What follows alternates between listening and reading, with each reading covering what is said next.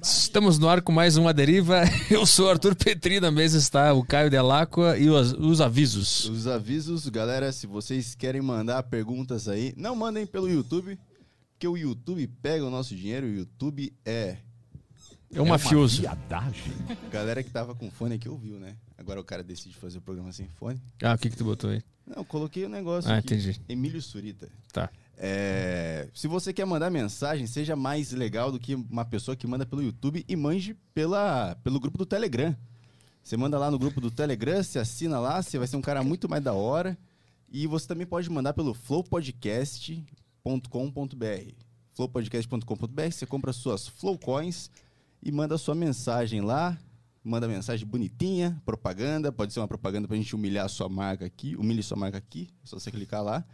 E estamos ao vivo no site roxo. Site Roxo, famosa Twitch que não pode falar no YouTube, né?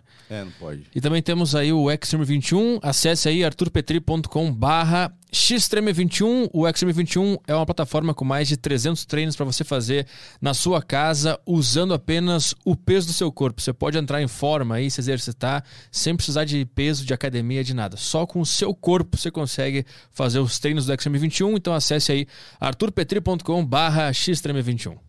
Foi? Acabou o vídeo. Então tá, então vamos trabalhar. Vamos trabalhar. Pô, Vamos lá. Vamos lá que a convidada de hoje é a Priscila Camin. E aí, Priscila, tá muito nervosa? Tô bastante, muito nervosa. Culpa do teu filho que me mandou uma Culpa mensagem. do meu filho que me mandou pra cá. É, pra quem não sabe, o filho dela mandou uma mensagem, falou: "Ó, minha mãe tem uma história muito foda. E eu falei, vamos chamar então. E ela não esperava que, que era verdade isso. Tu achou que era ele só falou na janta, assim. Sim, ele perguntou, tu vai, tipo, você vai na feira? Ah, eu vou. Vou. Mas quando não ficou muito claro. Não, quando, como, por quê, pra quê? Isso não ficou muito claro. Aliás, eu nem. Ele falou, ah, eu vou, vou com você. Falei, então tá, então vamos. Mas nem sabia do que se tratava, meu pai do céu. Beijo pra todo mundo que eu conheço que estiver me assistindo.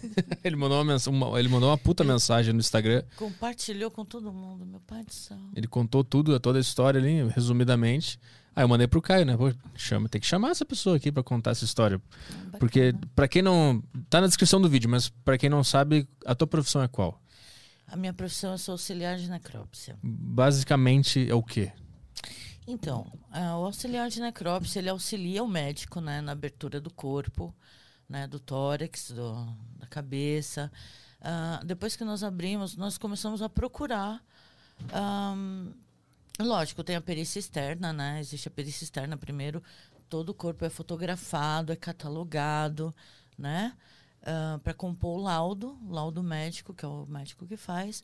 Mas assim, o meu trabalho é abrir o corpo, entendeu? E ajudar o médico, né, a mostrar para ele aonde tem algum problema, onde tem ahn, uma lesão, uma, uma agressão de faca. Fala, olha, a faca transpassou o fígado, mas não pegou o baço. Entendeu? É definir para ele quais órgãos foram atingidos durante a necrópsia, qualquer tipo de lesão que tenha causado o óbito daquela pessoa.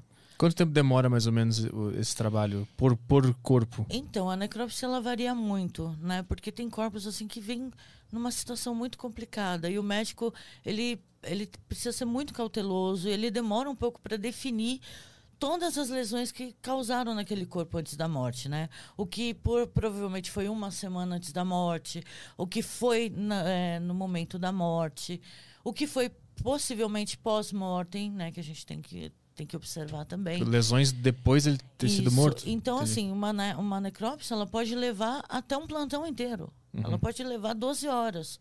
Por exemplo, no caso de projétil, né? O cadáver ele vem com vários projéteis. Eu preciso tirar todos eles, Uhum. porque o projétil ele vai para um setor onde a- o setor de balística vai definir e vai catalogar a arma que, de- que, que deu aquele tiro, entendeu? Para possivelmente identificar um culpado depois. Uhum. Então, a minha função como auxiliar é retirar o projétil e às vezes não está muito fácil. Como né? assim? Por que, que não tá fácil? Porque às vezes a- esse projétil ele está dentro da, da coluna, dentro da vértebra. Aí você olha, você fala, meu pai do céu. Aí você, assim, quem pensa, pensa numa necrópsia, pensa em instrumentos delicados, né? Pensa em bisturi, pensa em instrumentos muito evoluídos, assim. Eu acho que no centro cirúrgico até tem. Mas na necrópsia, você olha, você fala serra. Preciso de uma serra, preciso de uma talhadeira, preciso de um martelo, porque a coluna é um osso grossinho, né? E você precisa realmente retirar aquele projétil dali, porque é aquele projétil que vai mostrar que arma que deu o tiro. Ou seja, é aquele projétil que vai inocentar ou vai culpar alguém. E esse projétil ele precisa ser custodiado. Esse projétil ele vai enfim, para o setor de balística e depois os relatórios vão compor o laudo médico. Como é que é, a, como é, que é o processo, tu, a tua rotina? Tu tá lá no, é, no- na mesa que se fala? Como é que, Isso, onde é que tu, tu trabalha na mesa? que está na mesa. Tu chega lá de manhã, só pra entender a rotina, como é que é? Então, eu chego lá de manhã, né? O médico ele já avisa, mais ou menos, olha, eu vou começar daqui meia hora, né? Dependendo da quantidade que tem para fazer, ele fala, olha, vou começar daqui meia hora. Aí nisso eu vou lá, eu me paramento inteira, fico parecendo Zé Gotinha, O que, que tem que botar de. aquele macacão, né? Toda a proteção, todo o EPI necessário para proteção até do Covid, porque às vezes a pessoa tem uma outra causa morte, mas fazia três dias que ela tinha contraído Covid, né? Então, assim, essa questão da paramentação, do EPI, ela ficou muito mais cautelosa. EPI é o quê? EPI, equipamento de proteção individual, Tá. né? Uhum. E o Estado fornece, nós não temos problema com isso, graças a Deus. Então, nós nos paramentamos, preparamos o material, as facas amoladas, bisturi, se necessário, entendeu? E deixamos tudo pronto ali para a hora que o médico adentra a sala poder estar realizando a necrópsia. Aí, aí vocês ficam na sala onde, onde os corpos já estão, eles vêm de onde? Como é que funciona? Como é que vocês decidem agora é esse, depois é aquele? Então, eles são, normalmente, eles são feitos pela ordem de chegada, né? Quem traz esses corpos é a frota. Inclusive, eu fiquei na frota um tempo. Olha, beijo pessoal da frota. Pessoal da frota é o Rambo. Os caras são o Rambo. A frota é quem traz A os, pro... ah, os- isso, os a corpos frota é o pra carro de mesa. cadáver que traz o corpo até o IML, né? Então, a função deles é fazer a recolha, né? Independente de onde está, no hospital, na mata, na estrada, em cima da árvore, onde tiver. Né? Eles que fazem a recolha. Eu fiquei um mês com eles. Não aguentou. Meu Deus do céu, eu virei piada. Por Porque, não, porque, tipo assim, o primeiro dia, meu parceiro, eu fui ficar um tempo na frota, o parceiro falou: olha, coloca um sapato confortável, né? Porque eu faço direito. Então, pensa na pessoa sempre de sapatinho e tal. Ele olhou e falou: ó, coloca um sapato confortável, tá? Falei: tá bom, parceiro, até amanhã, então a gente se encontra. Aí eu vim, né, toda feliz, toda de caixinho, bonitinha, maquiada. Vamos, né, carro da frota. E tudo bem, o primeiro dia tranquilo, o segundo dia tranquilo.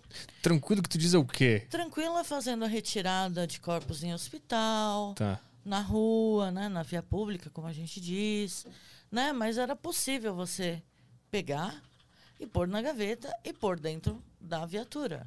Era uma coisa fisicamente possível, né? Você pega, põe, beleza? Tá tranquilo, tá ali para você. E essa frota vocês ficam rondando a cidade ou vocês ficam no lugar, recebe o chamado e Isso, vai? exatamente. Você Recebe o chamado e isso, vai. Você se recebe o chamado pelo rádio e aí você se dirige ao local. Tá. E aí? né? Aí beleza, né? Fui lá tal. Os caras já falou, meu, mulher na frota, não. Apesar que tem, tá? Nós temos mulheres na frota e aí elas são super eficientes, só que elas são mais jovens, né? Elas são tão mais dentro do peso tal. Elas estão lindas, maravilhosas. Eu já tô mais senhora. Eu não falei, isso não vai dar muito certo. Mas fui.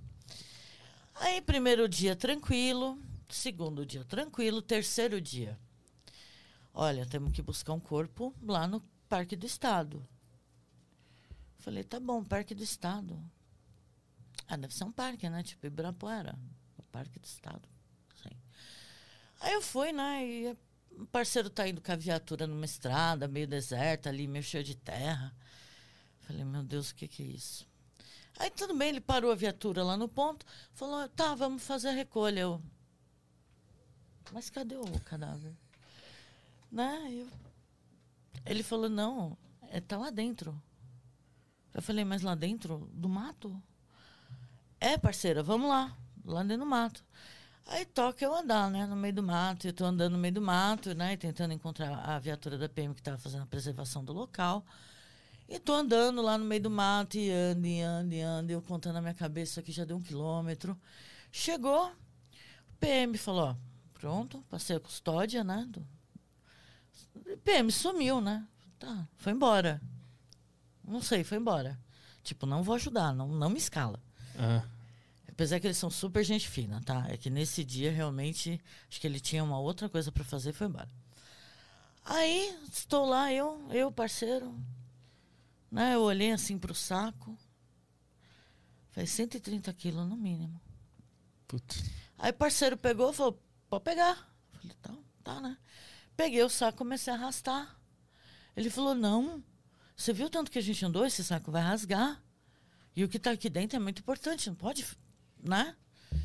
Levante o saco. Eu falei, misericórdia. Meu pai do céu, o que, que eu vou arrumar pra minha cabeça? Levanta o saco, tudo bem. Aí tal, levantava, andava um pouquinho. Para, respira.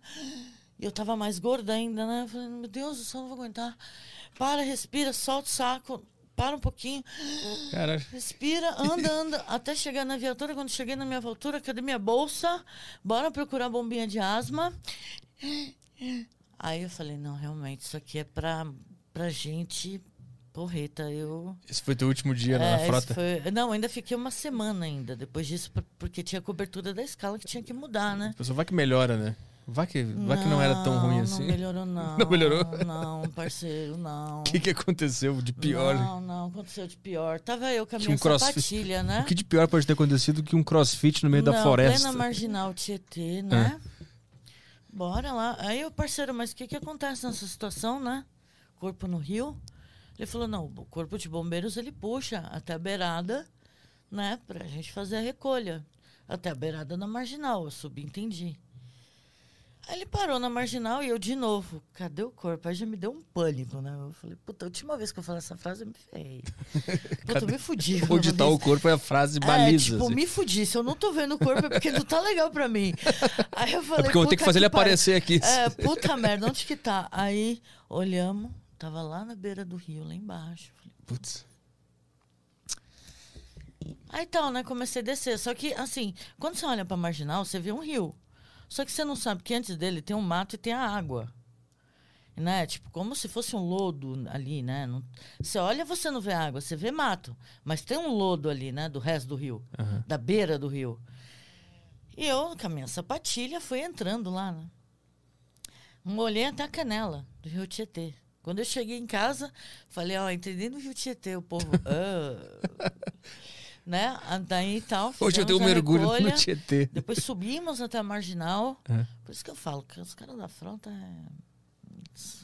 Fora de sério. Mas é tu e mais quantos pra, pra levar ele pra Eu e cima? mais um parceiro. Isso, tiveram que subir? Isso, é o mesmo Mas esquema. esse era o leve? saco, né? O, né? Que é muito bem embrulhado, porque aquilo ali ele vai passar por uma, por uma perícia.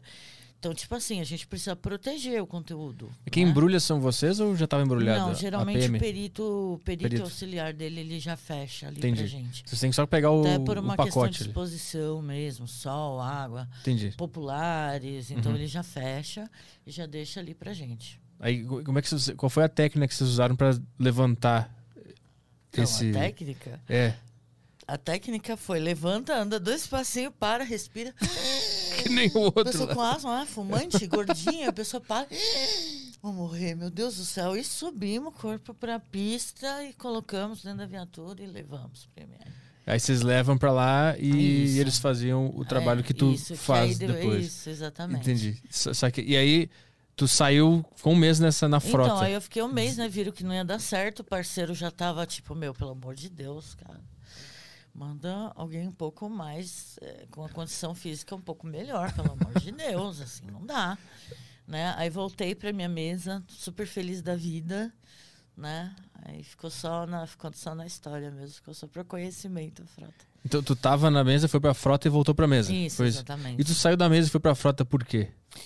Então, bom, é que assim, tinha um remanejamento de escala, sobrou uma vaga. Ah, tu quer ir? Eu falei, ah, eu quero. Né? Eu falei, poxa, deve ser. Né? Porque assim, a mesa, ela mexe muito com o seu psicológico, né? Ah. Eu falei, talvez a frota, eu estava no começo ainda. Talvez a frota ela mexa um pouco menos. Né? Porque só interrompendo, só contar uma coisinha de como fica a pessoa que trabalha Uhum. como auxiliar de necrópsia, tá? pensa na seguinte situação: a dona de casa chega em casa, bora fazer a janta. Aí minha casa, pá, começa a gritar, né? Fulano vem jantar. Fulano vem jantar. Gabriel, Tabata, Rafael, Guilherme. Né? Você vai fazer uma escala. Você começa a gritar nome por nome para ver se a pessoa entende e vem jantar. É chamada. É, a chamada da mesa, né? Aí, pá, veio os três, tava faltando uma. Falei, Tabata, Tabata de Deus. Por que, que você não tá me ouvindo? Subi na porta do quarto dela, bati nada. Tabata, Tabata. Ah, fulano, bate lá na Tabata lá, acorda a Tabata. Nada, porta não abria, luz apagada. Falei, meu Deus, aconteceu alguma coisa dentro do quarto. Porque quando você fica na frota, você vai muito em cenas de crime. É. E você percebe que algumas coisas geralmente são no quarto. E Ah, é? geralmente, antes da PM chegar, a porta estava fechada. Isso é comum? É, isso é comum, principalmente em caso de suicídio, Tem... né? Saquei. Aí você começa a entrar em pânico, porque que a porta tá fechada e ela não ouve, Uhum. né? Pessoa louca. A gente tá meio condicionado a ver aquela realidade É, em todos a os pessoa lugares. né? louca, né? A pessoa completamente, né? Aí bate. Ai, não, aí eu peguei a vassoura, fui na janela de metal, comecei a bater. Quase que o vizinho falou, eu tô indo. né? Porque todo mundo tava ouvindo. O vizinho Falei, foi jantar é, é. tão alto que foi. Eu falei, gente, poxa, ela não tá ouvindo. Como que ela não tá ouvindo, gente? Pelo amor de Deus. Eu derrubei a casa.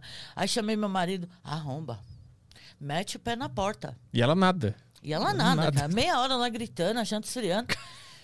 Aí meu marido, pá, duas joelhadas na porta, a porta abriu. Aí ela acordou assustada. Deus, o que, que você tá fazendo? eu falei, não, é que eu tô chamando pra jantar. E a sua porta tá fechada. E como você ainda é adolescente, eu fiquei um pouco preocupada. Ela, mãe, eu tava dormindo com fone no ouvido. Tava ouvindo música. Eu imaginei que fosse isso. É, eu botei no Spotify e dormi. Eu falei, pelo, pelo amor de Deus, não fecha a porta, não. Se fechar, vocês não atendem a mãe. Porque assim, a mãe já é neurótica, né? Uma mãe que trabalha nessa situação, ela é vezes neurótica. Ela, acho que na potência máxima. É, da potência máxima. E ela ficou brava, porque, tipo, eu estraguei a porta. Entendeu? Porra, mãe, a porta fechava, agora a porta não fecha mais, mãe. Caramba. Entendeu? Então, assim, são situações que você fica meio, né, de tanto ver. E assim, por conta da Covid, isso daí que eu tô falando, tá? Não é nenhuma novidade, tá no jornal. Por conta da Covid, o índice de suicídios, ainda mais entre jovens, ele tá gigantesco. É Entendeu? mesmo? Eu não sabia disso. É, ele tá gigantesco, entendeu? Tá gigantesco. Eu acho que a, a questão do, do psicológico, da vida social, né, da, dessa juventude de agora, eu acho que a falta de ir para uma faculdade presencial, de ir para um cursinho, de ir para a escola, né, você ficar ali só no ambiente familiar, que muitas vezes até às vezes é saudável, mas às vezes não é. Então assim, tá provocando suicídio assim da faixa etária de 10 anos para cima, entendeu? Caralho. Tu pegou bastante? Impe- Muito, aumentou muito a taxa de suicídio entre os jovens. Assim, vai, vamos falar de uma faixa etária de 12 a 25 anos. Isso aí está no jornal, está no site da Secretaria de Segurança.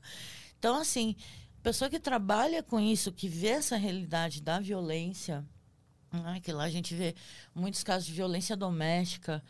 Tudo que você vê no Datena, olha, violência doméstica, corpo de fulana, tá lá. Entendeu? Ah, ah, violência contra criança, tá lá. Entendeu? Violência, tá lá. Contra o, o pessoal LGBT, tá lá. Então, assim, de você ver a violência crescer, ver o índice de suicídio crescer, você acaba sendo elevado à potência máxima, ainda mais porque, né? Eu fui uma pessoa que eu já morei na rua.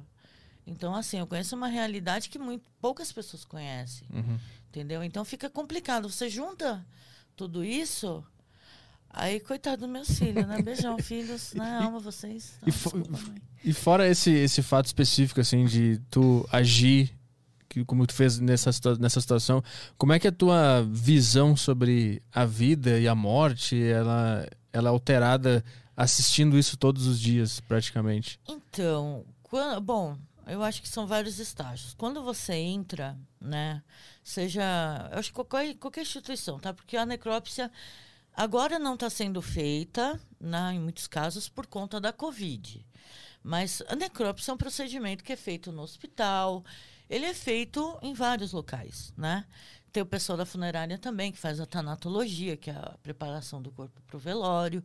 Então, assim, quando você lida com isso, você acaba dando mais valor a algumas coisas. Hum. Por exemplo, até aqui hoje, se você olhar, eu, eu não tenho seguidor, eu não tenho Facebook, eu não tenho vídeo no YouTube. Eu não...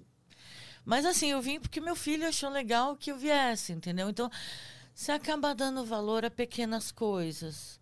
Entendeu? Você acaba dando valor a um filme, a uma oportunidade de estar com os filhos, de estar com a família, sabe? Você acaba tendo uma visão de que a vida está aqui agora, mas amanhã ela pode não estar. Tá. Uhum. Só que assim, eu tenho uma, uma crença particular, né? Eu, sou, eu gosto da, do kardexismo. Então eu acho que aquilo ali é tudo matéria. É lógico, quantas vezes eu estava no ML e chegou uma vítima de violência doméstica uma vítima de, de violência de pai e mãe, e você olha e você fica indignado. É você fala, nossa, como que isso. Como que o ser humano pode chegar nesse ponto, né? Uhum. De estar tá fazendo uma coisa dessa. Entendeu? Você fala, meu, a humanidade está se perdendo. E o pior, você sabe que muitas vezes a pessoa que possivelmente, que naquele momento é acusado de ter causado aquela lesão, está na cautelar do outro lado. Né? Como, que, como assim na cautelar do outro que é lado? o corpo de delito. Todo mundo que entra no sistema, isso também é público, né? Está na lei. Todo mundo que entra no sistema carcerário ou sai dele, seja para audiência, seja para ser preso ou ser solto, ou uma simples audiência, uma ida a uma consulta, ele passa pelo corpo de delito né? Para ver se ele não sofreu nenhum tipo de agressão durante essa saída dele do sistema prisional uhum. ou na sua entrada. Então, você sabe que a pessoa que foi presa, acusada de fazer isso, né? Naquele momento ela é acusada, quem vai decidir se é ou não a investigação, o juiz. Mas naquele momento você sabe que o acusado está ali do lado. Fazendo os, exames. Isso, está tá fazendo uhum. os exames para poder adentrar o sistema. Uhum. Então você sabe que a pessoa está ali. Sabe? Teve um caso, o último caso de repercussão, está na mídia. Foi um garoto que assassinou uma garota com uma, uma faquinha de jogo. Hum. Né, uma faquinha, eu esqueci o nome da faquinha. Só por Deus. Eu não lembro desse. desse. É, é um garoto, ele enfim, ele usou um instrumento que comumente é visto no jogo e assassinou uma garota porque ela se recusou, teoricamente, né, conforme a mídia está publicando, porque ela se recusou, conforme o livro que ele deixou escrito, parece, Nossa. porque ele se recusou a participar de um ato né, Sexual? um ato terrorista, terrorista. Né, que ele que ia ele cometer contra uma igreja. Entendi. Enfim, esse material está todo na mídia. Então, assim, você olha e fala, não, pera, como é que pode? Entendeu? Então você fica assim chocado ao extremo, mas aí com o tempo você aprende a lidar com isso, você aprende a, a sabe, a partir da sua fé, seja lá qual for, porque lá eu não trabalho sozinha, lá tem uma escala enorme de funcionários, que aliás falta funcionário, não está na carente de funcionários, mas lá nós somos uma equipe, cada um tem sua crença, a maioria é formada com nível superior, tudo. Mas, assim, todo mundo tem uma maneira diferente de lidar com aquilo. Eu tenho a minha, olha, isso é matéria. Então, assim, a essência, a alma que estava nesse corpo, ela já está em outro local, ela já está abrigada em outro local, já foi socorrida, ou não, mas enfim, não está mais ali. No, Porque no imagina, né, a situação lá, tu tem que abrir o corpo. Sim.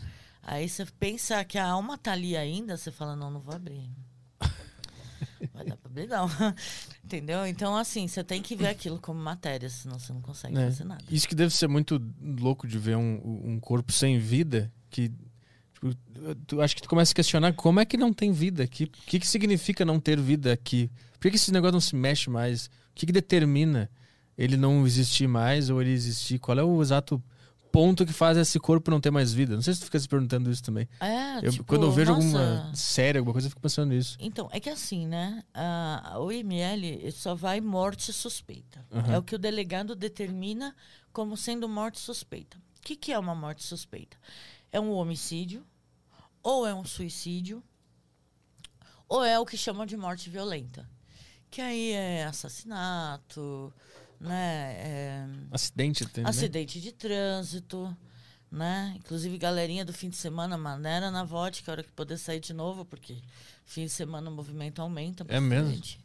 Por conta do álcool, né? O álcool é um dos maiores causadores de acidente. Assim, tem, tem situações que você olha, você fala, nossa, rapaz, tão jovem, bonito, vida toda pela frente, né? Tipo, nossa, o tamanho do meu filho. Uhum. Aí você abre o estômago, é pura vodka. Caraca, Entendeu? Aí você fala, poxa, que loucura. é claro que são realizados exames, né?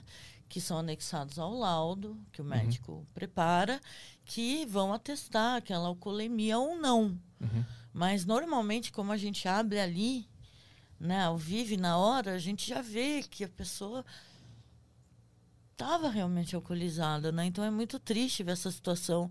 Agora, na época de pandemia, isso deu uma abaixada, acho que porque fechou muito barzinho, tem restrição de horário.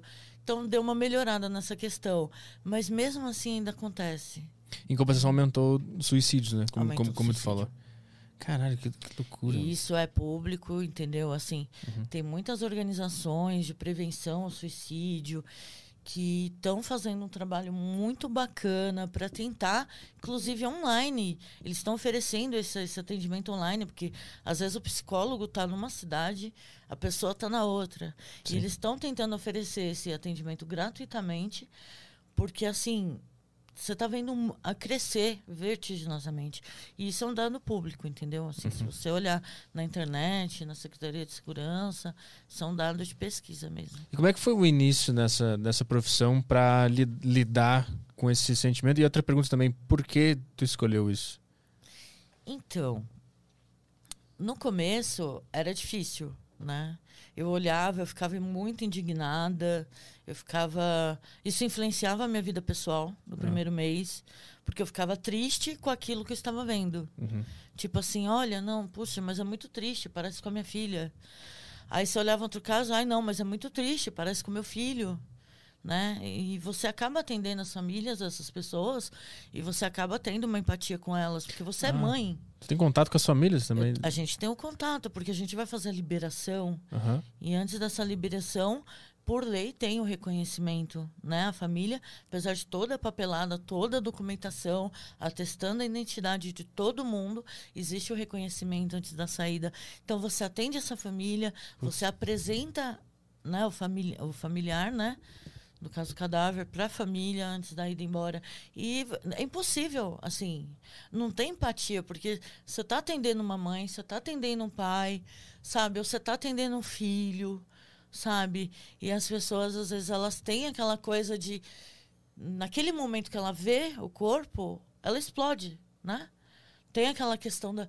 Tipo, aquela. Às vezes a pessoa, por alguma razão, está sentindo algum tipo de culpa e aquilo vê. Entendeu? Então, se você vê pessoas que às vezes desmaiam, às vezes se debruçam, né? A nossa função é evitar por conta da contaminação, mas às vezes se debruçam, né? E a nossa função, porque a nossa função ali é fazer o reconhecimento, que é previsto por lei, está em decreto, né? A nossa função é fazer a apresentação, né? E evitar que a pessoa se exalte muito, né?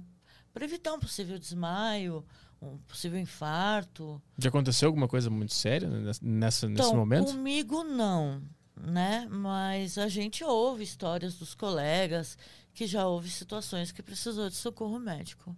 E, e gente se, chamar o SAMU se revoltar e não aceitar aquilo. Ah, com Acontece certeza que não está acontecendo. Ver aquela negativa naquele momento.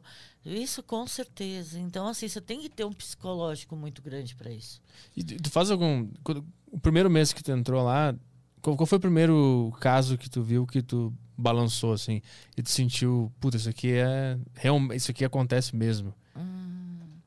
Então, primeiro caso que me chocou, assim, que eu, inclusive, eu estava em estágio ainda, eu nem era funcionária da escala, foi um bebê. Putz. Um bebê vítima de violência sexual. Aí eu fiquei olhando, eu falei, gente, não é possível, mas será que eu vou dar conta? Será que eu vou ter esse, entendeu? Esse discernimento? Porque realmente eram cenas horrorosas que, assim, como não, não dá nem para descrever, entendeu? Então, você olhou aquilo, você falou, não. Mas aí é aquilo, né? Eu vim de uma realidade muito difícil. Eu estudei muito, eu batalhei, passar em concurso não é fácil. É para quem estuda, é possível, é. Se você falar para mim, olha, eu sou faxineira, você pode passar. Não, olha, eu nunca estudei, não começa agora. Não, olha, mas eu tenho quatro filhos, não tem problema. Você vai conseguir se quiser. Ah, mas eu não tenho tempo. Mentira, porque eu já estudei direito administrativo lavando banheiro, né? Limpando a minha casa. Põe o videozinho no celular lá e vai assistindo o professor falar, vai limpando sua casa. Entendeu? Ah, mas eu não tenho cursinho. Na internet tem um monte disponível. Tem o pessoal que é, compartilha muito material que é muito útil. Você não precisa pagar caro. Entendeu? Tem muita coisa boa disponível na internet. Então, assim, eu vim da terra onde não há desculpa. Se você falar, mas eu vim da rua, não tenho família. Ah, é, eu também. Eu tenho minha família hoje, graças a Deus, dou super bem com a minha família toda, mas houve situações que eu tive que sair muito cedo de casa e, enfim, foi uma confusão quando eu era criança. E, assim, eu por um bom tempo eu não tive família. Então tá, se tu não tem família, tu também vai conseguir. Porque quando eu consegui, eu também estava numa situação assim. Saiu de casa com, com quantos anos? Com 11 anos. Com 11 10 para anos. 11 anos. Eu estava na quinta série. E por quê? Como é que uma, uma pessoa com essa idade consegue concluir, tenho que sair de casa? Então, porque foi uma confusão muito grande, né? E assim, hoje os meus pais são pessoas maravilhosas, são pessoas do bem, mas aconteceu um, um fato que eu nem sei se eu tenho preparo psicológico para contar, mas enfim, a- aconteceu uma situação de violência, não foi com os meus pais, tá? E, enfim, eu era muito pequena e houve aquela questão da credibilidade, porque há 30 anos atrás eh, tinha essa questão da vergonha da família contar que aconteceu alguma coisa. Família muitas vezes não tinha o preparo que há hoje para. Né? Tanto o preparo ju- jurídico, que hoje você tem onde buscar ajuda, quanto o preparo psicológico. Antigamente as pessoas ocultavam a violência dentro de casa. Então houve uma situação de violência e eu olhei e falei, não, eu quero ir embora. E eu fui embora. Eu peguei a minha mochila, meu sapato, que era o sapato que eu gostava, e eu fui embora. E daí fui morar nas ruas, daí eu fui limpar vidros no farol. Mas como assim? Foi embora o primeiro dia, saiu de casa. Isso, Saiu da porta, foi pra fugi. onde? Fui embora. Mas foi pra qual foi? Fui para uma avenida grande que tinha perto de onde eu morava. Ah. E foi lá que eu comecei a limpar vidros no farol. Depois eu comecei a vender balinha. Entendeu? Fui fazendo várias coisas para poder sobreviver na rua. Não, Graças quero... a Deus, É. vamos resumir, né? É. É, eu só não roubei e não matei, graças a Deus. Mas assim, eu vivi uma situação muito. Né? E assim, graças a várias instituições de apoio mesmo, porque tem, na rua tem, tem muita gente boa que vai buscar as pessoas na rua. E graças a essas instituições, eu consegui né, me manter, graças a Deus, longe das drogas. E hoje eu só fumo cigarro, é um inferno minha vida, fumo o dia inteiro. Enfim, mas aí eu consegui passar por isso. Quantos, quantos anos tu ficou na rua? Eu fiquei três anos na rua, morando na rua mesmo. Como é que, so- como é que sobrevive? Então, você sobrevive. Você ganha uma coisa aqui, você ganha uma marmitex ali, você dorme embaixo do banco da praça. Existiam outras crianças né, que também estavam nessa situação. Então, eram várias crianças. eh, tinha, acho que, uns três ou, ou quatro adultos que eu, se eu ver hoje, eu nem me lembraria, porque faz muito tempo isso. E a gente vivia por ali, pedia coisas, ganhava coisa das pessoas no carro, dormia embaixo do banco da praça. Ai, eu fiquei- nossa, desculpa. E, aí- Fiquei até emocionada de falando assim, nessa época, muito difícil. e era fácil é, fazer amizade? Então, é aí que morava o perigo. Eu ficava muito apegada com os meninos da rua, porque eles já eram mais espertos. E assim, o preconceito ele existe fora, o preconceito racial ele existe fora das ruas, mas ele existe na rua também. Só que na rua ele é reverso. Ele é inverso. Quer dizer, é, por exemplo, eu por ser branca, por ser clarinha, por ter uma fisionomia diferente, né? Por exemplo, passavam muitos carros que queriam me levar embora. Ah, Entendeu? Raptar mesmo, pra. Sabe lá Deus pra quê, né? E os meninos e as meninas que tinham também, eles não me aceitavam muito por conta da cor da pele. Né? Eu não me encaixava, mas aí eu fui contando a minha situação, por que que eu tava ali, entendeu? E fui conquistando a confiança deles. E aí, com o tempo, a gente se protegia, entendeu? Então, tipo, se eu passasse um carro e me ameaçasse me levar para dentro de, do carro, porque eles passam, eles passam puxando. Por isso que eu sempre oriento, olha, não deixa a criança no farol. É um alvo fácil. Ué, eles vêm, ab- abre a porta ou E puxa, puxa. da ja- pu- Não, eles puxam. E é uma velocidade incrível. Na época, eu- eu lembro de uma menina que foi roubada da gente. Entendeu? Você tá ali, o motorista ele te puxa, porque você é pequeno. Uhum. Né? Então, o puxão de um adulto te puxa. Minha sorte que eu era meio gordinha, né? Então, não é? ele ia ter que ter um braço muito bom para conseguir me puxar, né? Então, tipo assim, eu vivi esse tempo, aí eu resolvi fazer contato com uma tia, né? E essa tia não sabia direito o que, que tinha acontecido, por que, que eu tinha ido embora. Eu contei para ela, ela falou: Olha, é, eu tenho um lugar para te levar, que é a casa da minha tia, que eu sou tia segundo grau. E eu fui para lá e eu acabei ficando lá, né? Terminei de ser criada lá, ela me criou também, me, me deu de, do banho melhor, graças a Deus. Eram pessoas humildes, mas me deram do banho melhor. E foi lá que eu me criei, entendeu? Agora, no meio disso aí, Ah, tá? que é o que né, interessa. Das três, dos três anos, É. é, nós estávamos numa época interessante, que era a época do SOS Criança, né, que existia, que recebia os menores. Tipo assim, você tá moscando na rua, onde tá tua mãe? Não sei, leva. Né? Levava a gente para SOS Criança. Se você fosse uma menor perdida, sem. Se você não fosse infratora, você ia para uma casa-abrigo. Né? Até que localizasse seus pais e vissem que situação que era sua. Se você fosse menor infratora, você ia para FEBEM. Né? Aí está, e era a época da rota. Né? A nossa querida rota. Que ano, que ano foi isso? Isso foi em 1991, Tá. né? 90, 91. Tinha a rota ainda. E eles passavam, e teve uma vez que eles pegaram eu. Hum. Né? Sua mãe, não sei. Seu nome também não sei. Sua idade, sei menos ainda. O que, que é? Tá drogada essa pessoa? E não, eu tava com sono, né? Porque. E se eu olhava pra minha cara, eu tava assim, né? O que, que você tem? Tô com sono. Ela abusada. Tô com sono. Tá, onde tá sua mãe? Não sei. Onde tá seu pai? Menos ainda. Entendeu? Aí me levaram para essas crianças. Eu fiquei um tempo presa lá, né? Eles tentando né, encontrar minha família. E era a última coisa que eu queria, queria naquele momento, né? Que encontrassem minha família. Por quê? Porque existe uma situação. Eu não contei a situação inteira, eu contei a situação pela metade. Meus pais não entenderam nada, estavam bravos comigo, não estavam entendendo nada, eles queriam perguntar mais coisas.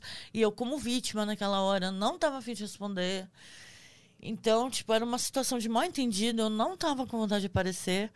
Enfim, aí me colocaram lá, me deixaram lá um tempo. Eu fiquei acho que quatro, cinco meses lá. Como é que era a rotina lá? A rotina. Olha, então, lá eu aprendi muita coisa interessante que, graças a Deus, eu esqueci. Ah, na época, como abrir carros, né? Porque lá tinha todo tipo de criança que era recolhida na rua, Aham. né? Porque não tinha mais lugar para mandar criança. Então, eles deixavam elas todas misturadas. Na, as na FEBEM. infratoras, as perdidas, porque existia um problema no sistema. As infratoras deveriam ir para a FEBEM, que é hoje a Fundação Casa.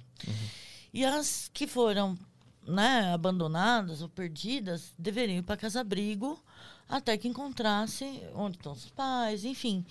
Só que assim, não tinha vaga. Então eles mantinham todo mundo lá junto.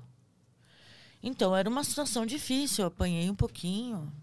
Mas, e era, era misturado ou era, Era, era só, só, mulheres? meninas. Só meninas? Só meninas. O alojamento era feminino Aham. e tinha um alojamento masculino. Mas eu apanhei das parceiras lá dentro. Por quê? Por quê? Porque era branca.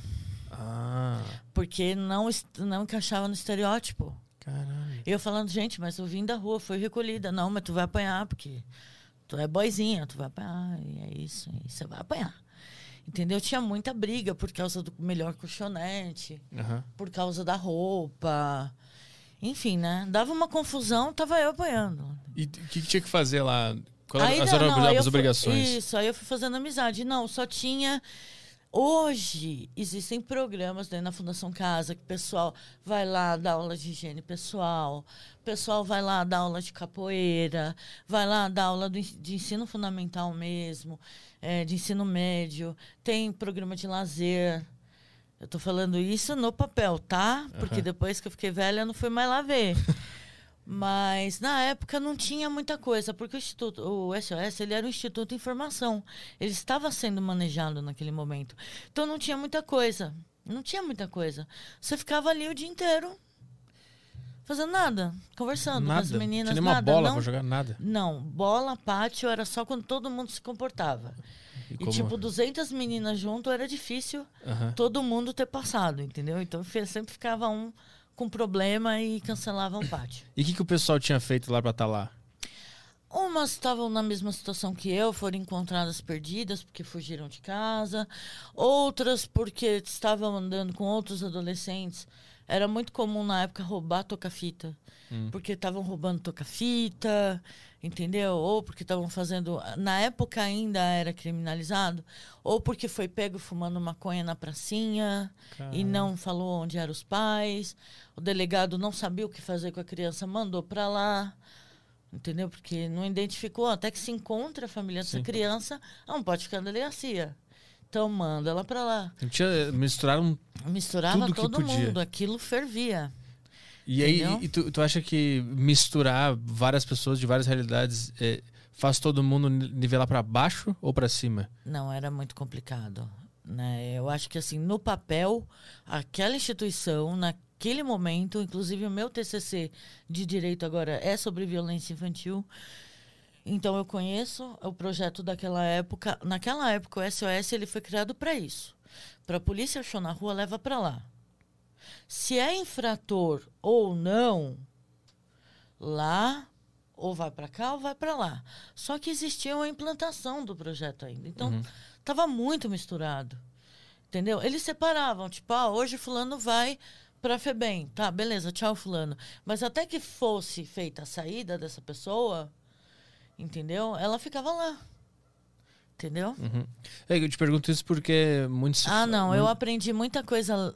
Vamos, Ruim. não vamos falar de uma forma cínica que não é todo mundo que, que vai entender, mas eu, eu já estava numa época revoltada, eu era uma criança, eu tinha o quê? 13 para 14 quando capturaram eu. E eu já estava muito triste, muito revoltada, porque a situação de rua é difícil, né? Não é todo dia que faz sol. Né? Então eu já era uma criança muito revoltada, uma adolescente muito revoltada.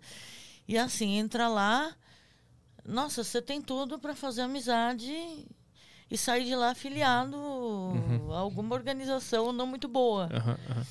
Mas aí, como eu te contei, né, que eu fiz contato com a minha tia, eu fiz contato com a minha tia depois que eu fugi da instituição. Como tu fugiu? Entendeu? Como eu fugi? Já prescreveu, Eu né? não me lembro. Não, eu era de menor, então não conta nada. Eu não me, eu não me lembro o final de que novela que era. Eu não tenho certeza, mas eu acho que era daquela novela Próxima Vítima, Ah. do Pala Preto e tal. O Brasil parou para ver aquela novela, né? Eu não me lembro que novela que é, tá? Mas era o final da novela. E todo mundo queria assistir a novela. Inclusive os monitor, né? E olha, vai ao final da novela. Vocês troca de turno, sete horas. E assim, lá tava super lotado. A capacidade deles era para 100 crianças, estavam em 400, 200 no alojamento feminino e do outras 200 no masculino. Então eles estavam acima da capacidade. E tipo assim, olha, vamos, vamos vazar, hein, na hora da novela. Quanto tempo de Nós distância tínhamos por 15 dia? minutos. tipo assim, nós marcamos a fuga para exatamente a hora da novela. Mas em quanto tempo antes disso vocês programaram? Ah, domingo? Que dia foi? Sexta-feira? Não, a gente já estava pensando nisso três dias, Ah, tá. né? Pensando como que a gente ia fazer para pular um muro de três metros, Aham. né? Sem o segurança ver. Né? A gente estava pensando como que a gente vai fazer para sair daqui. Entendeu? Então, assim, foi um... Foram E três aí, dias quem de que preparação. vai, quem que não vai, entendeu? Enfim, a gente se preparou lá. E aí, como é que vai ser? Eu falei, gente, eu sou gordinho, vai rolar. Porque assim, a ideia era jogar uma, uma Tereza, né? Que é um- uma série de lençóis amarrados. Existia uma cerca. Mas a gente sabia que aquilo estava com problema e não, então não estava passando eletricidade. Informação privilegiada é uma merda. Então a nossa ideia era jogar uma Tereza de forma que ela enroscasse. Falei, tá, mas vocês são tudo magrela. Beleza, 40 quilos subindo pela Tereza. Eu já tinha uns 60. Falei, e agora? Ela, ah, minha amiga, você vai embora? Você, vai, você quer ir com a gente? Você vai. Eu falei, tá, bom, eu quero tentar. Isso aqui tá um inferno, porque era complicado. Só Deus sabe, eu acho que só quem passou pelo sistema, seja é, na FEBEM ou no SOS na época, sabe o quanto é difícil. Eu falei, eu quero sair daqui. Pelo amor de Deus, eu não fiz nada para estar presa. Eu só tava zanzando. Aí, tudo bem.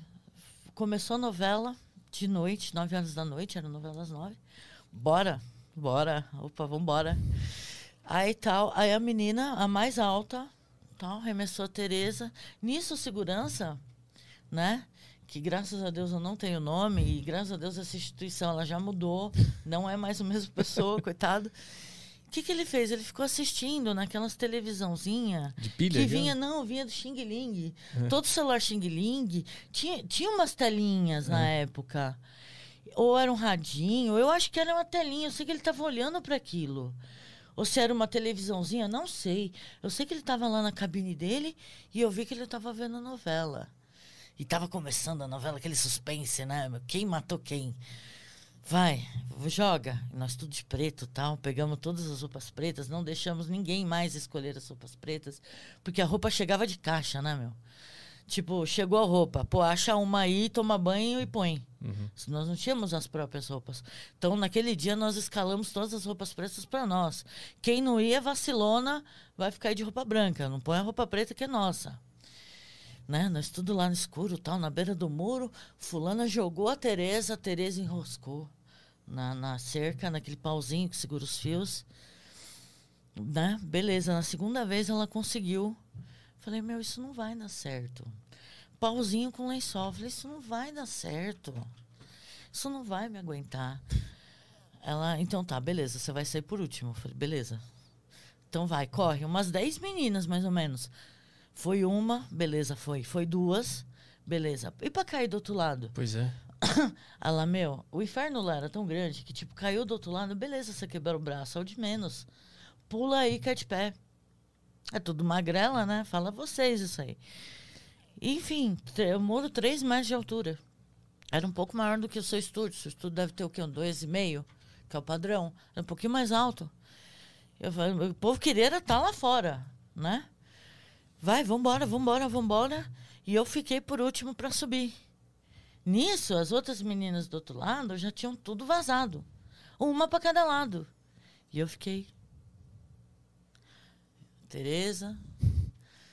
Falei, bom, eu tenho que tentar, né? Até porque eu fiquei para trás. Eu vou me ferrar com essa Tereza pendurada aí. Né? Peguei e fui. Mó sacrifício. Que elas fizeram em 10 segundos. E eu rezando, guarda, não olha para trás, não olha para trás, passa subindo. Não, não Chegou chama uma intervalo. parte do muro, já tinha uma quebra, tipo, como se tivessem continuado a, a terminar o muro, tinha um degrauzinho. Aí eu pisei ali, do que eu pisei ali, eu subi. No que eu subi, eu gastei no negócio, já me cortei toda na, naquelas fio. Elas saíram todas ilesas, né, creio eu. Aí, pá, olhei pro chão, olhei pro guarda, olhei pra Tereza, olhei eu em cima do muro, falei, merda. Me joguei do outro lado, caí, torci o tornozelo, saí mancando e fui embora. Falei, puta, e agora? Se eu voltar pra rua e a polícia me achar, eu voltar pra cá, eles ou vão achar minha mãe ou vão me deixar aqui de novo. Eu falei, eu não quero nenhum dos dois. Entendeu? Aí liguei pra essa minha tia que foi me buscar numa estação de metrô, me trouxe pra essa outra tia. Aí eu cheguei lá parecendo um bicho do mato, né? Sabia nem comer de garfo e faca, você não tem noção. Mas de- Deixa eu entender, tu, pulou o muro, tu cai Eu num mato, eu imagino. Não, eu caí na calçada. Mas você já dá Era pra ali na rua rua já. Piratininga, é. Ali no braço, na rua Piratininga. Ah, e aí tu correu pra onde? Pra um não, eu telefone? comecei a correr em direção ao metrô. Ah, tá. Porque o meu raciocínio é quanto mais gente, melhor. Uhum. Entendeu? Eu falei, a polícia não entra na estação de metrô. Uhum. Ninguém faz ronda da estação de metrô. Vou entrar na estação de metrô. Vou ficar lá no metrô. Até ver o que eu vou fazer da vida. Aí consegui ainda, pedindo, né, nas catracas, uma passagem para o Jabaquara para poder encontrar minha tia. Ainda, né, pedi, na época era ficha telefônica para poder ligar para minha tia, né, para ela me achar. Uhum. E tu tinha o número decorado todo esse tempo? Tinha. Eu acho que eu sei até hoje o número dela. Era três dígitos, mais dois dígitos, mais dois. Começava com 528, que era o telefone de Interlagos. Entendeu? Que loucura. Tinha na mente, né? Porque era assim, telefone era uma coisa rara, rara na época, né? Aham. Então minha mãe tinha um número e ela tinha outro. Só não tinha telefone de mais ninguém, não existia celular, não existia essa, essa ligou, coisa toda. tu ligou pra ela da estação de metrô? Isso, aí ela falou: sai daí e vem pro Jabaquara. Você consegue? Explicou pra ela tudo o que tinha acontecido? Expliquei, ela sabia que eu tinha fugido. Falei, eu fugi, eu não quero voltar pra lá. Ela, tá bom, vem pro Jabaquara que eu vou ver o que eu faço com você. Aí nisso ela ligou pra essa minha tia e me levou lá pra Vila Formosa. Que é onde eu moro hoje. E nesse tempo todo que, que tu passou, tanto na rua quanto no da FEBEM? Na É, FEBEM? era antiga FEBEM. Tu Porque SOS e FEBEM era tudo. Só mudava o nome que tinha na porta. Entendi. Tu, tu, tu pensava no futuro? Hum, Olha, eu pensava o seguinte: o que, que eu vou fazer? Tu pensava Até nisso? ficar de maior. Aham. Pra ninguém me prender de novo aqui. Era o único pensamento. Eu não tinha, eu não tinha expectativa de vida, eu não tinha expectativa de emprego, eu não tinha expectativa de família, entendeu? Eu não tinha expectativa de de nada. Eu não sabia realmente o que eu ia fazer. Não tinha nenhum sonho de um, não, uma eu, eu vocação? né? lembrava, eu lembrava vagamente que quando eu era criança eu assistia Lei e Ordem, quando deixavam, e eu queria ser advogada. Era a única coisa que eu tinha dentro de mim, que eu gostava daquele povo defendendo ou acusando alguém, eu achava bonito. Aham. Era a única coisa que eu tinha na minha mente. E, e esse sentimento, ele, ele sempre esteve lá durante todo esse tempo? Sempre, sempre. Eu lembrava. Tanto que eu não me envolvi tanto com o pessoal mais da pesada. Eu tinha amizade com todo mundo, mas, por exemplo, coisas graves eu não, não queria. Eu vivia de pedir no farol, não tinha. Não cometia nenhum E, crime. e- e o pessoal era, era muito grosso, era legal? As pessoas ajudavam? Então, algumas pessoas eram muito bacanas, traziam roupa, traziam comida. Outras pessoas fechavam vidro, Uhum. que inclusive a maioria era manivela, então a pessoa corria. e Tinha aquele, aquele, aquele, tinha aquele tempinho ainda. Nossa, que força que você tem em fechar esse vidro. Entendeu? Outras pessoas na Páscoa traziam ovo de Páscoa. Uhum. Inclusive, eu- eu fiz muito isso também, depois que, graças a Deus, eu tenho condições. Eu ainda faço isso, eu vou na rua, levo coisas para as pessoas, porque um dia eu estive lá, entendeu? Uhum. Então, eu curto muito fazer isso. E essa experiência que tu teve hoje, hoje lembrando dela, o que que tu sente? Então, eu sinto uma tristeza, porque assim, eu deve... é que assim, eu era muito medrosa. Se eu tivesse falado logo de cara, olha, aconteceu isso, isso, isso e isso, e eu quero ir para delegacia agora. Uhum. Entendeu? Se eu tivesse falado isso para os meus pais, entendeu? Mas não, eu enrolei, eu, eu contei metade da história porque eu não queria, eu tinha medo, entendeu? Porque a vítima ela tem medo, né? E a vítima se sente culpada por um bom tempo. Isso é normal. Então eu tinha aquela coisa. Se fosse hoje, eu ia falar, real, eu quero ir para a delegacia. Você não me levava sozinha. Uhum. Que eu sei que é crime e eu vou lá. Entendeu? Então, assim, se eu pensando nisso hoje, eu não teria passado tudo isso. Eu teria chegado para meus pais e falado: olha, eu vou tocar real para vocês. Inclusive, é um bom conselho para os jovens de hoje. Toca real, meu. Fala a verdade, já joga a luz de tudo, ó. Aconteceu isso, é isso, eu preciso de apoio, se você não me der, eu vou buscar. Entendeu? Porque é isso que eu sentia. A vítima, ela tem muito medo, ela se sente muito culpada. Entendeu? E eu era muito criança, eu estava da quarta para quinta série. Entendeu? Então, eu tinha medo também da, da, da reação do meu pai em saber uma coisa daquela e de repente surgiu um segundo crime por conta daquilo, entendeu? Porque que pai que não vai ficar nervoso diante da situação, entendeu? Então eu tinha medo de uma série de situações, mas se fosse hoje eu ia chegar, sentar e falar, real é isso aqui, é isso aqui, de lá eu teria continuado meus estudos, né? Sabe lá Deus o que eu teria feito. Talvez não tivesse feito nada, porque a gente não sabe, né? Sim. Mas, enfim, e passar por essa situação me fez pensar em estabilidade. Aí, o que, que eu fiz? É, é, bom, eu fui para minha tia, eu trabalhei de faxineira, trabalhei muito tempo de faxineira, empregada doméstica. Depois eu voltei a estudar, parei, desisti no meio do caminho, falei, putz, não é para mim isso aqui, não estou aguentando limpar a casa das pessoas, estudar ao mesmo tempo. Você tá direito? Era Isso. direito? Agora eu estou me formando em direito. Uhum. Agora. E na época Na também época era. eu tinha voltado pro fundamental. Ah, é verdade, é verdade que Na tu ficou todo eu esse tempo sem. tentando sair da quinta série. Ah, Aí a tava quinta série com- tentando com- sair, né? Com quantos anos? Eu comecei a estudar de novo com 30. Fez a quinta série com 30. Isso, a quinta série com 30. Por isso que eu falo que nunca é tarde. Mas aí o que aconteceu? Eu acabei me envolvendo com meu primo de segundo grau, que era justamente, é justamente o pai dos meus filhos, veio a falecer, né? Que Deus o tenha. Que era, na época, descobriu-se portador do HIV, inclusive na época que o preconceito era gigante. Ele, ele morreu disso? Ele morreu disso. E aí o que aconteceu? Eu engravidei, né? Tive dois filhos.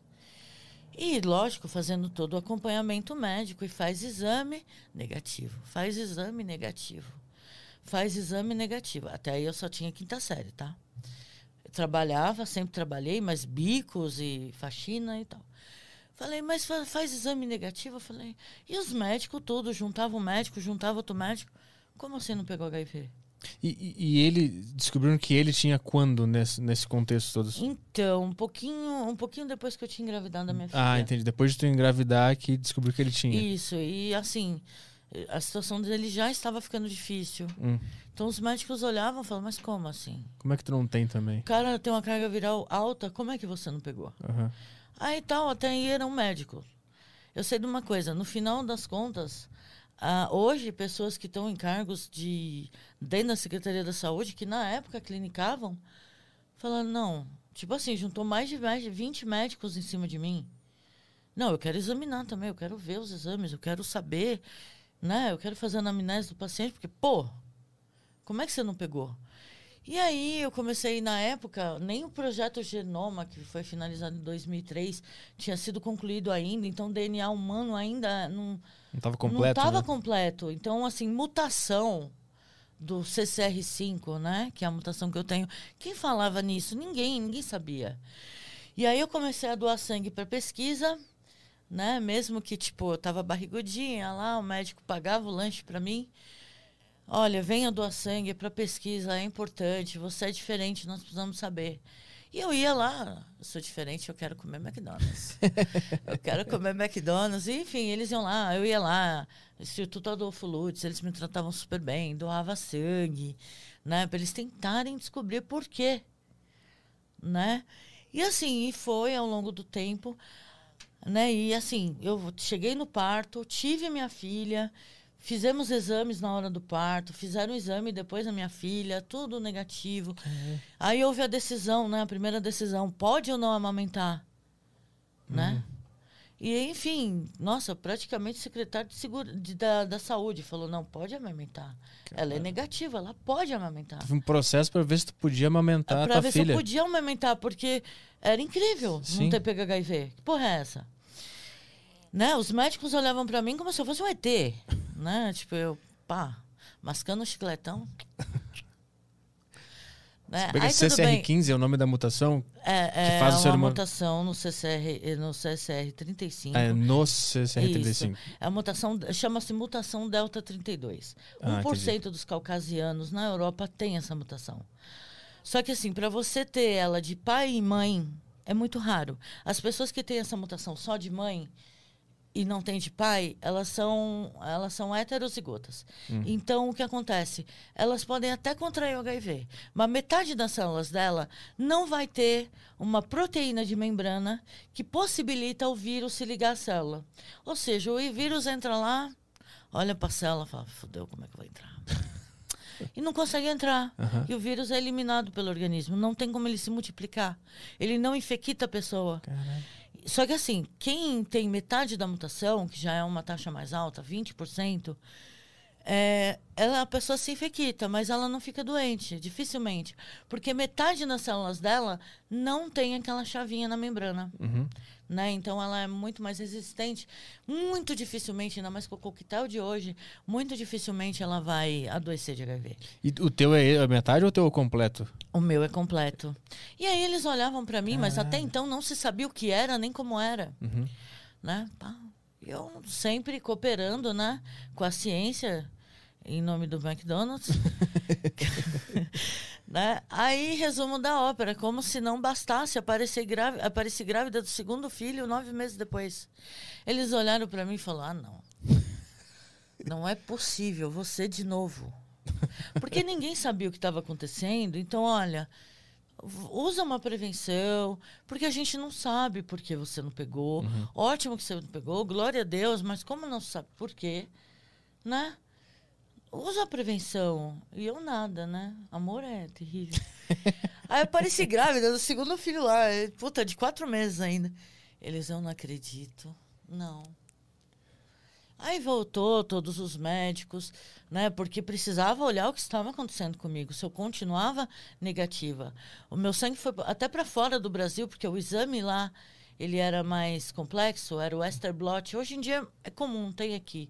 Mas na época o mais confiável era lá fora. Onde era? Qual país? Sabe? Então, eu não lembro para que país que ele mandou meu sangue. Eu sei que eu nunca tinha andado de avião na vida, mas meu sangue tinha. Seu sangue vai.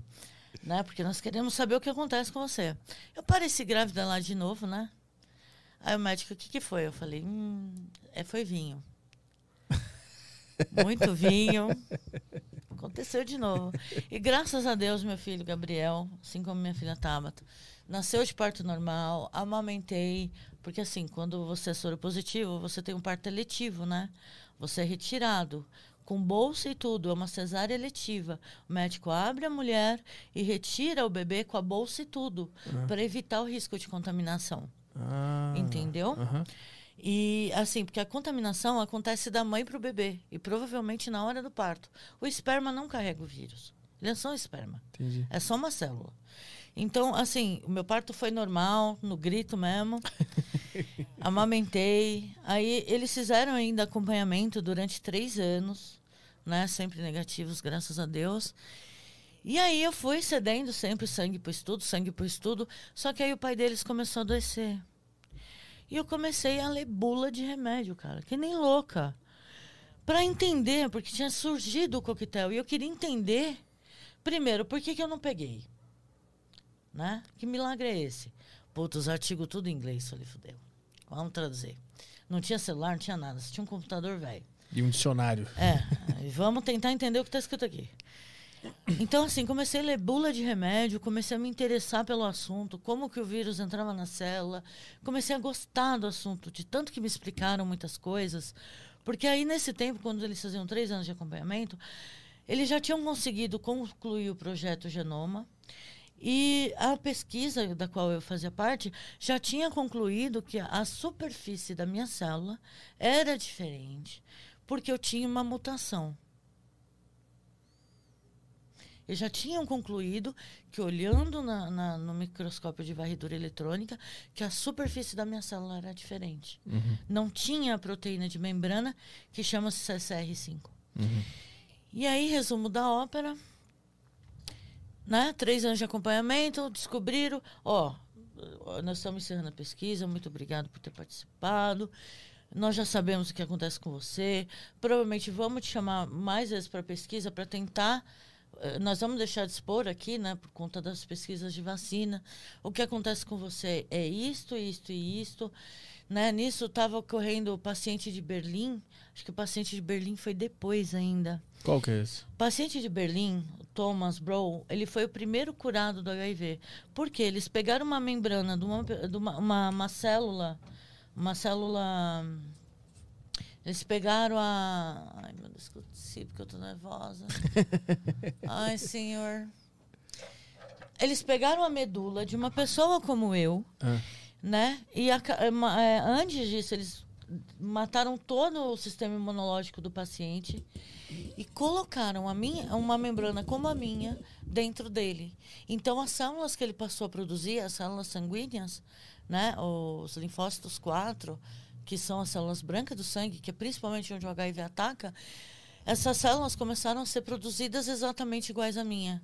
Então, o vírus dentro daquele corpo, ele começou a não encontrar mais células disponíveis para ele entrar e se multiplicar. Porque a medula do doador, compatível, era exatamente igual à minha. Então, o que aconteceu? Foi o primeiro caso de cura. Eles repetiram isso depois, tá? Teve um outro caso também, que acho que foi depois do meu TCC, eu não me lembro, assim, de cor. Teve um japonês que está fugido, um chinês da- que está fugido da comunidade científica, Ah, porque ele produziu é, um- duas gêmeas com a mutação. Então, assim, antes de publicarem isso, eu não sei se é boato ou não, mas estava na comunidade científica que ele tinha produzido, né, na hora da, da, da fertilização, ele pegou, ele, ele, eu não sei se ele fez o método tesoura, que é quebrar para fazer a mutação, ou se ele escolheu um doador com a mutação, mas ele produziu duas gêmeas completamente imunes ao HIV. E como isso é ilegal, né, na maioria dos países, essa manipulação genética ela é ilegal. Então, é, ele foi, ele fugiu, está desaparecido. E diz a lenda que é verdade, né? Cara, ele fez aquele biohack que se fala, que, que, que os É. caras eh, eles entenderam como é que funciona todo o mapa do, do Isso, DNA. cortaram exatamente na parte certa. Vão, isso, e vão lá e editam, Isso, né? é, o negócio pra ele. É, tirar uma doença, alguma coisa. Tá, tu- O quando- projeto de vacina é assim. Os Ah. projetos, né? Eu creio que mais para frente, falando em genética, Aham. eu acho que a, a cura e a vacina de muitas doenças tá aí na Vai manipulação genética. genética. Que tipo assim, ah, seu avô tem Alzheimer, vai lá e quebra o, Aham. o cromossomo responsável por isso. Edita o texto lá, né? Entendeu? Que, Dito que o tá em- texto, tá entendeu? Tá impresso. falhado. Só que assim, essa manipulação, até para escolher cor de olhos e cabelo de Uhum. bebê, na maioria dos países ela é proibida. É, porque tem toda uma questão Entendeu? ética, né? Só que ele queria ver, pelo que eu li, ele queria ver ah, se ia dar certo. Sim. Se fazer aquela manipulação Caralho. ia dar certo. E tem duas gêmeas. E assim, na minha época, no meu estudo, existiam mais quatro mulheres na mesma situação. Uma no Rio de Janeiro e duas na Bahia. Fazendo pré-natal de alto risco na mesma situação que eu. Mesma situação Que de ter, eles de ter concluíram um parceiro que com. tinham a mutação. Entendi, tá, entendi. Entendeu? aham. Então, assim, são pessoas que mesmo expostas ao vírus, se você pegar o, o- falando a grosso modo, se você pegar o sangue da pessoa in vitro, ali é vivo na hora e jogar o vírus, o vírus ele, ele tem um tempo, né? O vírus ele tem um tempo. Se ele não entrar numa célula, se multiplicar e fizer a função dele, Ele que eu acho que todo vírus ele tem essa, essa missão. Ele tem que entrar, fazer o ciclo dele e ir embora. Se ele não fizer isso, ele é descartado pelo organismo. Aham. E se você jogar, não entra, não entra. O vírus não consegue adentrar a célula. Caralho. E aí foi em nome disso tudo, né? Que eu falei, puta merda, eu fui. Eu fiz uma puta cagada, cara, mas eu fui abençoada. né? Se ele tá bem, porque assim, o preconceito era terrível há 20 anos atrás. Então, eu lembro, quando eu fui apresentar minha filha para uma vizinha minha, tinha uma outra vizinha junto que falou: ai, que pena, vai morrer até dois anos de pneumonia. Porque era comum. Meu. Mas falou na tua frente? isso? Falou. As crianças contaminadas ao nascer, Uhum. elas tomavam AZT, que era a única coisa disponível na época. E assim, elas ficavam doentinhas muito cedo. E numa dessas doenças, né, porque o HIV, ele provoca AIDS, que nada mais é do que a entrada da- das doenças, né, provoca um tumor, tem a- a- as doenças típicas, né, do, da AIDS. Então, assim, era difícil uma criança que atingisse Uhum. a maturidade com uma saúde bacana. Porque não tinha coquetel. O coquetel veio depois. Então, tipo assim, olharam, ah, pena que vai morrer, né? Dois anos. A raquítica, porque era muito comum né, se associar a AIDS à magreza. Sim. Ah, vai ficar magrelo, vai morrer. Mas eles não sabiam que, É. tinha todo esse lance acontecendo, que, ela- que ela também estava imune. E assim, não tenta explicar. Entendeu? Sim. Não tenta. Não tenta, porque assim, existe uma explicação muito mais técnica que eu falei aqui, né? Que foi a explicação que eu dei no meu TCC, que eu suei pra caramba. Mas assim, mesmo falando a grosso modo, a pessoa às vezes não acredita. Fala, Como assim? Né? Porque a AIDS estava matando como o Covid está hoje. Sim. Né? Vai, não tanto, mas era, né? Era o assunto do momento Era o em relação assunto a do doenças. momento, né? Aham. Então use camisinha, né? Tava toda aquela coisa, só tinha o AZT. Aí, resumo na ópera, eu olhei pra vizinha assim, falei, veremos, É só isso. veremos. Aí a, a minha amiga, né, que é minha vizinha, falou, você não vai tentar explicar? Eu falei, não. Deixa que o fato explica por si mesmo. Aí todo mundo, porque eu, eu continuei morando nesse bairro, todo mundo esperava uma criança raquítica, uma criança debilitada, né? Sabe aquelas crianças tísica, né? Que fala, pálida, né? Aí você via os meus dois filhos crescendo, dois gordinhos correndo pra lá pra cá, né? Saudável, rosas, bochecha rosa, e ninguém acreditava Aham. né? E crescendo e crescendo. Aí que as pessoas, né, que eu conhecia, mas o que, que aconteceu? Eu falei, não, olha, ele faleceu, só que eu tenho uma mutação que graças a Deus não deixou pegar. E é isso que aconteceu. E porque eu não tenho, eu não tenho como transmitir uma coisa que eu não tenho. Tu, tu começou a pesquisar tanto sobre o assunto porque que tu aí que tinha, aconteceu o seguinte. tu tinha esperança de salvar ele, era isso? eu queria dar o melhor remédio para ele. Aham. Eu queria saber a combinar, porque o no- coquetel era novidade. Então, os médicos, eles iam dando para ver o que, que o paciente se adequava. Então, por exemplo, se ele vomitasse, eu queria saber que era a reação adversa daquele remédio.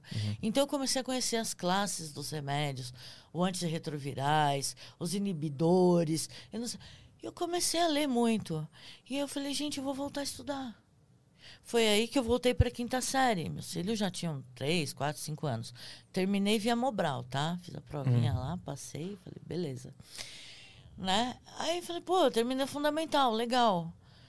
Aí a minha amiga, ó, vai abrir a prova do EJA lá, ensino médio, estuda um pouco, vamos fazer a prova. Chegou o dia da prova, passei raspando em matemática, mas passei. Né? Passei estourando em biologia e, raspando em matemática. Aí passei, falei, pô, Renata, terminamos o ensino médio. Inclusive, meu vizinho, ele ligou o chuveiro para encher uma piscina de mil litros de água. enquanto nós, eu e ela, tínhamos ido fazer a prova, porque ele tinha que tomar conta das crianças, ele não sabia o que fazer. Aí um baita frio, ele vai e me enche a piscina com chuveiro. Eu falei, meu Deus, minha conta de luz, tô ferrada. Mas tudo bem, valeu a pena. Aí terminei o ensino médio. Falei, pô, legal. Terminei ensino médio. Bacana. Aí veio o Enem. Fiz o Enem. Pô, tirei nota no Enem. Nossa, papai, isso é comigo. Mas tu estudou? Como é que tu Eu fez? estudei pouca coisa, eu não vou mentir. Eu não estudei para bombar no Enem. Eu não estudei para entrar numa pública, para tipo tirar aquela baita nota para entrar numa USP, não. Eu tirei 600 e pouco no Enem. Mas assim, como eu comprovava uma situação de carência, porque o meu, meu marido já tinha falecido, eu tinha só a pensão do INSS, que era um salário mínimo, e eu vivia de bicos, faxinas, trabalhava de copeira em buffet. Então, assim, como eu comprovava uma situação de carência, eu tinha direito à bolsa 100% com essa nota. E aí toca fazer biomedicina, porque eu queria entender o que tinha acontecido comigo. Porque eu achava milagre. Eu amo meus filhos. Eu olhava para eles e falava, meu, tudo bem eu morrer, mas vocês não. Tipo, eu não suportava a ideia de ter exposto meus filhos a uma doença que na época, por conta da falta de medicação, ainda estava muito cruel. E aí, resumo da ópera, fui estudar. Deixei o Biomedicina. filho na casa das da vizinha, fui estudar biomedicina na Anhanguera. Pode falar? Não sei. Claro, claro. Fui, fui estudar biomedicina na Anhanguera. E assim, aí eu já tinha conhecido uma outra pessoa, já tinha um terceiro bebê, o Rafael, e vamos batalhar. Vamos deixar o bebê na casa da vizinha, vamos trabalhar e vamos estudar. Nesse período, eu também tinha feito dois cursos técnicos, né? Que é aquele de um ano e meio. Eu era técnica em raio-x já, porque eu queria arrumar um emprego melhor. E eu também era técnica em gesso, né? Que é imobilização ortopédica. Tipo, fazer bota de gesso, braço.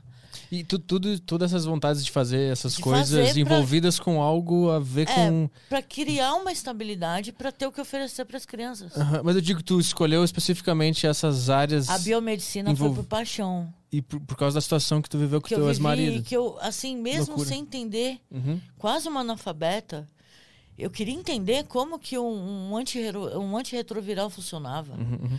Como que um vírus entrava numa célula. E hoje, no- hoje você tem acesso. Mas naquela época não tinha celular com YouTube instalado. Sim. Entendeu? Eu tinha um computador, tinha uma internet lenta lá que eu deixava baixando o vídeo umas duas horas, mas assim, não tinha o acesso que tem hoje. Uhum. Mas eu queria entender, né? Porque eu precisava de uma razão, né? Além de Deus, claro. E eu queria muito dar uma vida melhor para os meus filhos. E assim, eu já tinha feito estágio no raio-x, né? Porque eu queria uma vida melhor para eles. Então, eu comecei a fazer cursinho técnico para ver se eu arrumava um emprego para ter um salário e tal. E foi nesse período que o meu, meu, meu chefe falou: presta concurso. Caminho a concurso. Você tem a carteira branca, você não vai conseguir uma, uma boa colocação. Presta concurso, estuda. E eu fui para biomedicina, fui aprender muito. Passei na prova do concurso, lembrando de cada professor falando na sala de aula. Tipo, fechava os olhos, lembrava do professor de genética. Fechava os olhos, lembrava do professor de anatomia. Passei, graças a Deus. Tô onde eu tô, claro, é um, é um cargo de, se você for contar de ensino médio, tá? Não é um cargo de ensino superior. Não ganho Rio de Janeiro, né? Assim, mas para quem já veio, já catou latinha para comprar fralda, eu ganho muito bem, Uhum. entendeu? Hoje eu tô na segunda faculdade, tô terminando direito esse ano, se Deus quiser, terminando com violência infantil, TCC. E eu pretendo prestar para delegado. E por que, que tu escolheu esse assunto? o, o, outro, o teu outro TCC tu escolheu falar sobre, sobre a AIDS, Da né? Isso, E o- sobre e- HIV porque tinha a e ver- sobre essa mutação. Porque tinha a ver com a tua Porque- realidade, né? Isso, eu queria E esse- explicar, tornar público, né? Saber explicar para as pessoas o que acontecia no meu corpo. E o de hoje, esse TCC que tu quer fazer sobre violência por infantil, causa é por do quê? meu passado da violência infantil, porque dentro do TCC, dentro do direito que o ECA garante à criança, que a Constituição garante à criança, né, dentro de toda essa, essa esse aparato do, do Estado com a criança, você ainda vê caso de violência doméstica contra criança, você ainda vê caso de violência sexual. A taxa é enorme, fora a subnotificação, porque muitas vítimas ah, não querem falar e muitas mães também não tomam conhecimento do que está acontecendo. Uhum. Né, Às vezes a correria do dia a dia, né? não estou julgando, mas pelo amor de Deus, eu sou mãe também e como mãe eu sou falha. Mas a correria do dia a dia, você às vezes não consegue perceber que o seu filho está com problema. E às vezes seu filho está com problema. E às vezes nem é dessa natureza, é qualquer outro problema. O problema é que ele brigou com o amiguinho, está triste. Mas é um problema. Entendeu? Mas às vezes problemas mais graves acabam passando, né?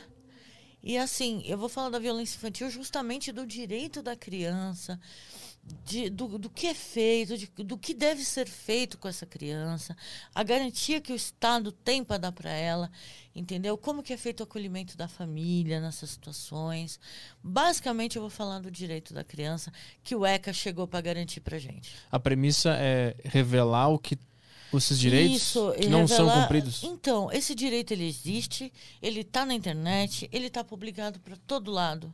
Mas não é entendeu? aplicado. Mas hoje uma mãe se, se pega, fala, não, tá, o que, que eu faço? E agora? Tem um caso e eu não sei o que fazer. Entendeu? Como que é feito esse procedimento?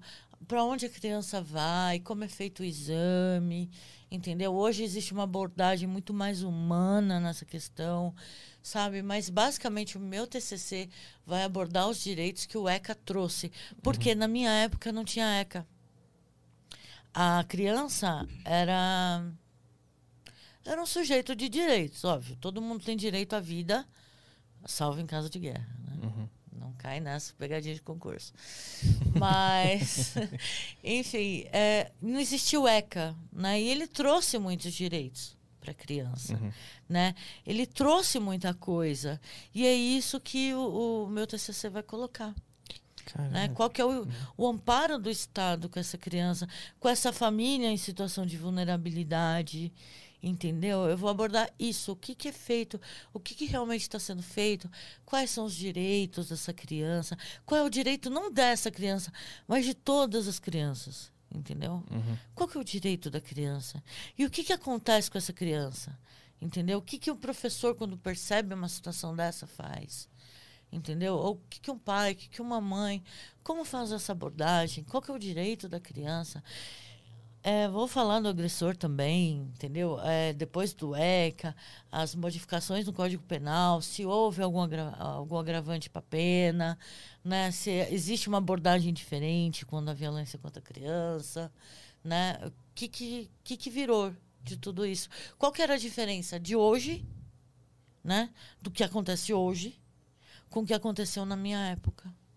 Tanto histórica como social, né? Porque Uhum. hoje em dia, hoje em dia a mãe tem, a mãe, né? Inclusive até uma orientação. Você tem um caso de violência, você não precisa ir na delegacia normal, né? Na delegacia comum. Claro, você vai ser bem atendida lá, eu tenho fé. Mas tem a delegacia da mulher, né? Que vai lidar com uma ótica diferente com o seu problema, vai lidar com uma sensibilidade maior. Entendeu? Então, qual que é a diferença do que aconteceu comigo naquela época, qual que era o direito e como é hoje? O que, que mudou com a entrada do ECA? Né? O que, que ele trouxe de novo para gente? Então, meu TCC ele vai falar sobre isso. Ele, ele trouxe algo de novo que foi aplicado ou ele trouxe algo de novo apenas na teoria? Porque o Brasil nem, nem tudo funciona. Sim, o Brasil é um país complicado. Uma hora funciona. Eu tenho fé, eu tenho fé na humanidade. Apesar de tudo, eu tenho fé na humanidade. Mas, por exemplo, a abordagem do Conselho Tutelar antes do ECA, eu sei porque eu fui. Parecia que você estava falando com Satanás. Sério, assistente social do, do Conselho Tutelar. Como é que era? ah, Entendeu? É, Não era uma abordagem humana, não existia direito, não existia nada.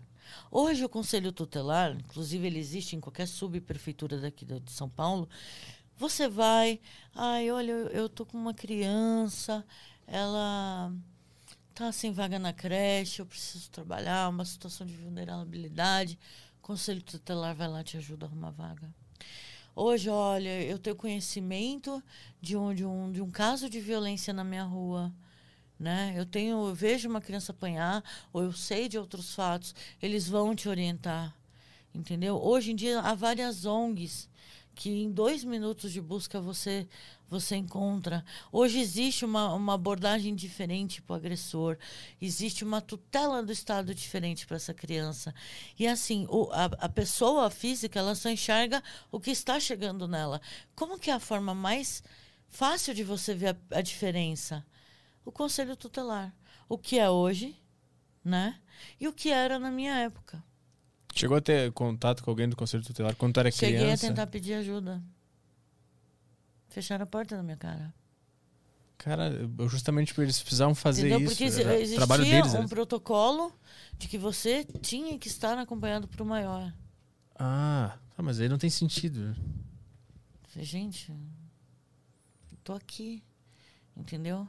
Então, assim, hoje, se um menor chegar no conselho tutelar e falar, olha, tô sofrendo violência, está acontecendo isso, ou eu tô sendo. Ah, eu tô sofrendo algum tipo de abuso, eles já vão ter uma outra conduta. Uhum. Entendeu? E justamente o que trouxe essa outra conduta é o ECA. Então, aí depois que tu Não terminou. mudou o direito, ele só melhorou. O Mas ele direito tá da sendo criança, aplicado? Olha, eu acredito que aqui em São Paulo, até por conta do, do- das escolas, apesar que nessa época de pandemia é terrível, que a criança não vai para a escola, até por conta de um conselho tutelar por região, né, em comunicação direta com a escola. Né, o CRAS também, que é a assistência social. Então, assim, existe todo um aparato do Estado, né? Aqui, em São Paulo. Então, assim, aqui você tem internet. É muito comum hoje aqui o acesso à internet, a- até para pessoa mais humilde. Se ela não tem um celular, alguém tem. Entendeu? Deixa eu ver onde que eu tenho que ir. Eu não sei se no norte, né? Porque eu não cheguei nessa parte do CC ainda, tenho seis meses. Eu não sei se na região do norte, do centro-oeste, essas regiões mais afastadas, se esse direito da criança, se ele está sendo respeitado, se ele está sendo observado, se realmente uma professora, quando vê que a criança foi vítima de agressão, se ela comunica o conselho tutelar, entendeu? Nas regiões mais para mais afastadas, eu não tenho essa noção ainda, até porque o TCC é gigante. Eu estou em São Paulo ainda. E hoje tu, tu trabalha como auxiliar de ne- De necrópsia. necrópsia e estuda ao que- mesmo tempo. Isso, estuda ao mesmo tempo. É, Só é que assim, pesado? Ah, é claro. A é rotina, a rotina é pesada. Se for fácil, não tem graça. Mas assim, hoje, eu não posso falar muito desse núcleo, até porque eu ainda não conheço totalmente o meu trabalho nesse núcleo, porque eu estou em treinamento. Hoje, faz uns 15 dias, né? Eu saí da mesa de necrópsia Hum. e eu fui fazer ah, assistência no que chamam de núcleo de assistência familiar. Qual que é a função desse núcleo? É buscar familiares de pessoas que foram identificadas, porém não apareceu nenhum familiar para reclamar essa pessoa. Tipo, não apareceu nenhum familiar para sepultar. Ninguém sabe. Tá lá o corpo, tem nome, foi identificado através do sistema da, da polícia. A gente sabe que é aquela pessoa, mas não apareceu nenhum familiar. Isso é, qual- o número disso para eu saber a proporção é isso é frequente? Isso é frequente. Isso é muito frequente. Isso é frequente. Infelizmente, isso é frequente. Entendeu? Então, por isso que se desenvolve esse trabalho. E assim, tem os não, tem os desconhecidos, né? Os desconhecidos, esses eles ou tiraram o RG fora, não tem no RG, né? Em nenhum estado brasileiro, são estrangeiros. Ah, ou quando eles foram recolhidos, as falanges, né, os dedos, a impressão digital estava muito prejudicada e não se conseguiu uma identificação a partir dessa digital. Por que, que isso acontece? Por que, que essa digital fica prejudicada? Ah, vamos pensar o seguinte: uma casinha lá no- na Ilha do Bororé pegou fogo com uma pessoa dentro. Ah, Aí a pessoa está completamente carburizada, uhum. né? Só osso queimado, né? Tá lá, osso queimado, né? Então o que, que é feito nesses casos? Olha, não achamos documento, não achamos nada, nenhum indício, não sabemos quem essa pessoa é. É um corpo no cemitério clandestino que está só osso, é um carbonizado. O que, que é feito? Dois exames. Eles escolhem da, do externo, que é uma parte que, que sustenta as costelas, eles escolhem um pedacinho e eles mandam para o laboratório. Ou às vezes um dente. E eles tiram um raio-x da arcada dentária. Esses dois dados, ou seja, o perfil de DNA, o material para DNA e o, a- o raio-x da arcada dentária, eles ficam armazenados lá. Aí, por exemplo, chega um familiar, olha, eu tenho um desaparecido faz um ano e tudo leva a crer, eu escutei do vizinho que ele faleceu numa casinha que pegou fogo lá não sei aonde. Casinha que pegou fogo. Aí é feita uma pesquisa, tá? Aí é colhido, marca um dia, é colhido o material biológico dessa pessoa, colhe sangue, e é feito confronto. Né? Eles extraem o DNA do externo ou do dente e é feito confronto para saber se aquela pessoa é realmente o parente daquela pessoa que está procurando, para ver se tem uma ligação genética. Então, quando está nessa situação, a identificação é feita dessa forma. Agora, muitas vezes, por exemplo, cemitério clandestino, da Atena. Da Atena vive anunciando cemitério clandestino. Tem muito corpo desconhecido, que está só alçada, que não está com nenhuma roupa, nenhum documento, que você olha só osso. O que, que você consegue definir? Se é homem, mulher e idade. E se faleceu de algum tipo de fratura, se teve alguma fratura durante a morte, ou se, sei lá, pancada na cabeça, porque assim, fica no osso. Então, qualquer histórico no osso a gente vai ver. Mas assim, não tem como identificar aquela pessoa. Né? Então, fica lá, desconhecido. Aí, se não apareceu ninguém procurando, o prazo legal é 72 horas. Se não apareceu ninguém procurando nessa situação, ou não há uma suspeita, ou o delegado não vê a menor possibilidade de tentar identificar essa pessoa, nenhum rastro, é colhido esse material pro posterior DNA e o corpo é sepultado pelo Estado. Hoje em dia não se usa mais o termo indigente, tá? É, hoje em dia se usa o termo não reclamados, né? E não qualificados. Qualificados porque a gente não conseguiu determinar qual é a qualificação, qual é o nome da pessoa. E a tua função hoje é entrar em contato com a família ou Com a analisar? Não, a minha função hoje, eu já fiz essa parte. É de entrar na antropologia e analisar a- parte óssea. E, enfim, já foi, já passei por aí, mas isso é geralmente a equipe da mesa que faz, Ah, tá. né?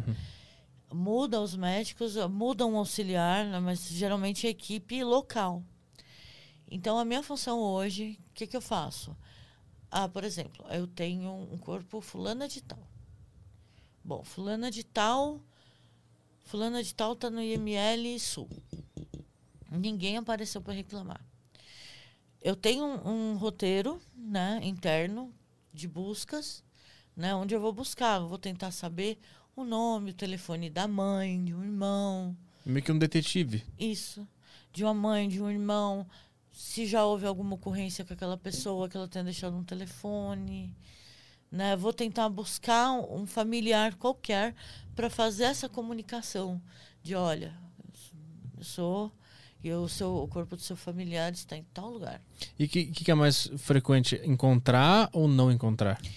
Então, é complicado. Salvo quando você perde o celular. Você costuma atualizar os dados no, polícia?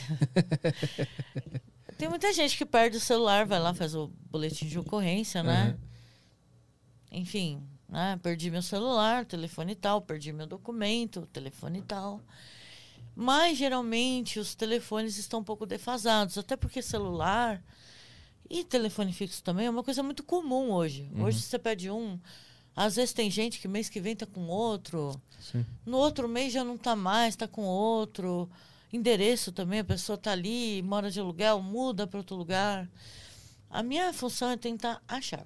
Teve algum caso muito específico assim que tu pensou, eu não vou conseguir achar de jeito nenhum e achou de uma forma estranha, surpreendente? Então, como eu ainda estou em treinamento, Ah, é, ainda tá. estou aprendendo, mas tem sim. Teve um caso do morador de rua que eu falei, meu Deus, não tem telefone em lugar nenhum. Sabe, não tem, não tem, não tem, não tem. Aí quando chegou um determinado sistema, que eu uso uma série de sistemas, chegou um determinado sistema, eu encontrei o telefone da irmã e eu falei, ai, também vou conseguir avisar. Esse sistema é interno, você pode falar como ele funciona. É, isso, o sistema é todo interno. É E- todo da instituição. E ela sabia que ele estava na rua? Não, o que ela sabia né, sobre essa pessoa, que ele tinha sido internado né, numa clínica de tratamento para drogas e que ele tinha fugido e que depois que ele fugiu não se teve mais notícia. Então a pessoa normalmente fica um pouco chocada, fica um pouco abalada, né? Você tem que ficar, falar de uma forma bem calma, bem sucinta, que é para a pessoa né, ficar calma. A gente tenta, pelo menos, né? Esse, esse preparo psicológico, tanto interno para a pessoa que trabalha com isso, quanto preparar ela para conversar com outras pessoas, dar notícias ruins, isso acontece lá dentro? Existe um Então, ensinamento? existe, um- existe um modus operandi, sim. Eu ainda estou em treinamento. Mas como um dos empregos que eu tive na vida... Aliás, já trabalhei de muita coisa, né, rapaz? Já vendi banana, trabalhei na feira, fiz Uber. Mas uma das coisas que você aprende, por exemplo, fazendo telemarketing... Hum. E eu fazia telemarketing de cobrança. Ah, Então, assim, eu tinha que falar muito bem. Eu tinha que convencer o cara que a fatura dele estava atrasada e que os juros que eu estava dando para ele era extraordinário. Que a- eu tinha baixado a tabela mínimo, que era uma oportunidade única dele quitar a fatura do cartão de crédito. Entendeu? Porque antes estava 4,5, agora eu já joguei para 1,5. Entendeu? Não perca o seu. Às vezes eu fiquei também um tempo na cobrança de carro. Não perca o seu carro. Aproveita essa oportunidade. Eu baixei os juros, mas é para você pagar hoje. Entendeu? Então eu tinha que ter uma certa habilidade no telefone. A famosa lábia. E eu tinha que convencer o cara a pagar uma dívida, entendeu? Então, Aham. E assim, tinha meta. Entendeu? Eu tinha meta para cumprir. Dizem que esse o trabalho de telemarketing é duro, né? Meu Deus do céu. Eu tenho um amigo que trabalhou lá e me falou que ele Ai, não. nossa, que tá ele céu, chorava não, de tão horrível que era. Não, e as pessoas que eu ligava, elas. Eu não quero falar com você, pá. Eu, tá bom. Isso na melhor das hipóteses. Aí ligava, eu também não quero falar com você, pá. cu." E na pior das Eu não vou hipóteses- pagar essa merda. Entendeu? Então, tipo, ah, tá, tá, tá, tá, tá. Tirava o negócio do ouvido, assim, foninho do ouvido. Ah. Isso já Tá te abalava? Tu ficava triste quando alguém te xingava, alguma coisa? Não, era tranquilo. Muitas vezes eu dava era risada, porque, tipo, meu, eu tava na condição ali de trabalhar, né? Sim. Eu representava o banco na época, né? E, e é verdade que a, a- a- Vamos ligar pro povo, vamos encher pro outro saco. Do- Sim. sábado, 8 horas da manhã, eu ligando pro cara. Mas o cara me xingou Puta, era tanto. tu então? cara? Puta que pariu. O cara falou: Meu, você não tem o que fazer da sua vida. Puta que pariu. Se eu quisesse pagar essa merda, eu já tinha pago, velho. Você tá me tirando de idiota? Aí eu comecei, porque assim, eu não era boa em matemática, aliás, nunca fui. Eu comecei a contar para ele que a tabela de juros tinha baixado, que o valor era X, ia sair por Y, e que era uma vantagem única, exclusiva. Ele, meu, essa sua conta não bate. Eu acabei de acordar, a sua conta não tá batendo, mas bora lá. Vamos fazer a sua conta. Aí ele fez a conta para mim e eu vi que realmente o que eu tava falando para ele não tava batendo. O cara, além de pagar a dívida dele do que ele pagaria ontem, se ontem ele pagasse era tipo mil reais. Pagando comigo hoje era mil duzentos. tipo, ele falou, meu, porra, oito horas da manhã. Eu falei, olha, aí eu joguei real com ele. Eu falei, olha, senhor, me desculpe. Eu tô aqui fazendo meu trabalho. Aliás, eu dou graças a Deus que eu tenho um trabalho. E o senhor me perdoe, eu vou refazer essa conta. E a verdade não, que, eu, Não, aí eu falei, o senhor aguarda só um pouquinho na linha. Aí eu falei pro supervisor, ó, você tá me fazendo de boba. Vou falar outra coisa, né, supervisor? Que, né, autoridade a gente não pode. Porra, a conta não tá batendo. Não tem vantagem nenhuma, eu tô contando uma lorota. A dívida é mil, você quer que o cara paga mil e duzentos e na segunda vai ser mil de novo. tem uma coisa acordo estranha. de louco. Aham. Porque era o acordo, né? Se pagasse atrasado, eu pagava mil. Se pagasse o acordo, eu pagava mil duzentos. Pô. Eu falei, ó, seguinte, o cara é gente fina. Ele me xingou, mas foi ele que me mostrou que eu tava errada. Eu quero um desconto pra esse cara. Que ele quer pagar. Mas não desse jeito que vocês estão fazendo. Aí eu sei de uma coisa, eu enchi tanto saco do supervisor. Ele me trocou de setor depois. que o cara pagou a dívida por 850 reais. tipo isso, entendeu? Baixou maravilha pra ele. E, e é verdade que as metas são cobradas de uma forma muito Brusca. e cruel, assim, São- com são o cliente, cruéis. assim. Tipo, São- trata o cara cruéis. como um animal que vai dar dinheiro. É, É, são isso. cruéis. O telemarketing é cruel. Tanto que a minha filha, adolescente, começou a trabalhar agora. é, surgiram vagas de, de telemarketing, né? Mas eu falei, meu, não vai. Não agora, vamos tentar uma outra possibilidade, né? Que a gente tava mandando currículo para outro lugar e esperando uma resposta já. Não manda currículo aí não, vamos esperar, ver se tem uma outra possibilidade, porque telemarketing você vai ficar doido. E tu ficou quanto tempo no telemarketing? Eu fiquei no banco um ano e meio. O primeiro emprego decente que eu arrumei na minha vida. Isso depois de toda a história que, que a gente contou. Isso. Quando tu É, voltou isso, a estudar tava- lá. É isso, quando eu voltei a estudar. E, e agora falando do, do teu trabalho da mesa, tu já trabalhou em algum caso conhecido? Já, já, já trabalhei num caso de violência infantil, que inclusive não é tão antigo, faz um mês e meio, dois meses. Ele foi muito comparado a um outro caso do Rio de Janeiro, porque foi logo depois, né? Esse está na mídia, eu posso falar, do doutor Jairzinho, né? Foi um caso que ocorreu aqui em São Paulo, foi logo depois. A mãe foi acusada de violência e assim, a gente chegou Olhou, inclusive o laudo dele está publicado na internet, então né, já passou até no Jornal Nacional, né, a Segurança Pública liberou o laudo. Não sei se foi a segurança, se foi o, o delegado que, que permitiu, mas enfim, houve lesão mesmo, o laudo está publicado. E como está publicado, acho que não tem problema falar, né? O Gael, o caso do Gael. Era um menininho pequeno, igual meu filho. E como é que isso chega? Como é que isso chegou para ti? Tu, tu, tu recebeu o caso e depois ele foi uh, acontecer na mídia. Quando Não, tu, quando tu chegou mídia- para ti, tu sabia o Não, quão a grave? mídia, a mídia é muito importante. Ah, No, acho que no Brasil, acho que a mídia é essencial. E a mídia é muito rápida. A mídia já estava na porta, esperando terminar a autópsia, a necrópsia, para que fosse anexada ao laudo, ou para que se desse parecer ao delegado, porque o laudo não sai na hora, para ver se a mãe ia ser presa ou não. hum. Entendeu? Então, era uma situação ali de todo mundo esperando para ver se a fulana ia ser presa ou não. Quando, quando o caso chega para ti, tu, tu trabalhou Trabalhei nesse caso. diretamente com o corpo. Qu- Quando tu, quando, Muitos, muitos também. quando tu recebe, tu já sabe o que, que tá acontecendo? Porque tá, que tá todo mundo falando sobre isso? Não, porque eu sou meio desligada. Como eu falei pra você, nossa, mídia, Instagram. Instagram eu criei esses dias. Mãe, criei o Instagram. Eu falei, então tá, como que faz isso? Eu sou muito desligada, porque eu estudo muito. Entendeu? Eu estudo demais. Então, é tipo, olha, vai ver o que tá acontecendo no mundo. Você nem. Então tu não sabia que aquele caso era um caso Não, que estava sendo sabia. falado na mídia. Ah, ah. Até eu, eu- eu pergunto isso porque eu ia te perguntar se isso influencia no emocional de, na hora de analisar esse caso por ser uma responsabilidade com Não, a quando imprensa. acontece da gente saber, então, aquele lugar é o lugar do equilíbrio. Aparecer, apesar de não parecer, é um lugar que você tem que ter equilíbrio. Porque você entra, você vai atender o médico. O médico, você sabe que médico é médico. O cara tá ali, ele é um cara muito bem qualificado.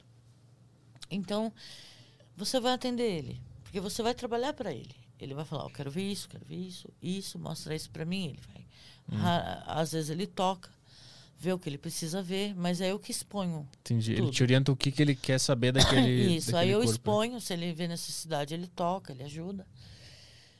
Aí, enfim, é o lugar do equilíbrio. Você tem que esquecer que a mídia está lá fora. Você não pode ter isso em conta. Uhum. Você não pode ler é, a reportagem e falar, nossa, esse caso foi fulana, ou foi cicrana, ou foi assim. Chega para nós uma prévia. É tipo um resumo do BO. Né? Para que, o dele- que o médico saiba o que o delegado está procurando. Entendi. Entendeu? Existe uma prévia, uma mensagem interna. Mas, assim, você não pode se ater à mídia. Você tem que se ater ali, ao que está acontecendo naquele momento. A sua visão tem que ser muito treinada.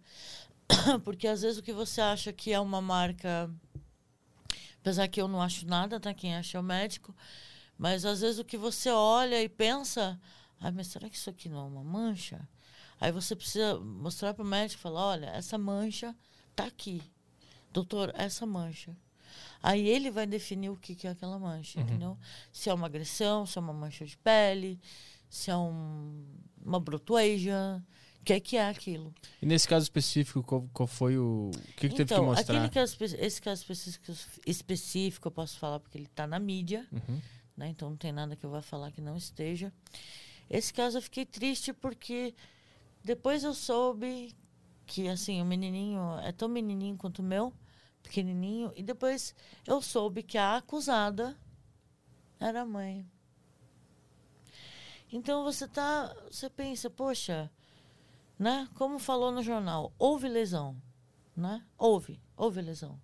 Mas pra entender, esse diagnóstico que houve uma lesão foi tu como médico que. Isso, na que verdade é o médico, eu só mostro pra ele, Isso, olha, exato.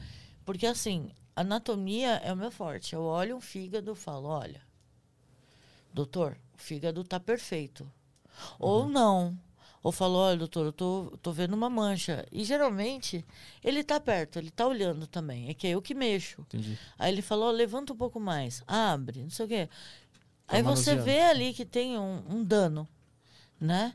E aí a profissão dele é classificar esse dano. Uhum. Se foi realmente uma lesão externa, uma pancada, um... entendeu? Às vezes, por exemplo, coitado de alguém, né? Que pensa em, em assassinar alguém sufocado. Hum, por quê? E acha que ninguém vai perceber, que ninguém vai descobrir. Ah, uhum. Entendeu? Que que fica, fica a Isso- marca? Fica a marca da esganadura. Pode não aparecer por fora. Não é o caso do menino, tá? Tô co- só comentando junto. É, como acontece essa necro? É, por fora, você olha o pescoço está perfeito, né?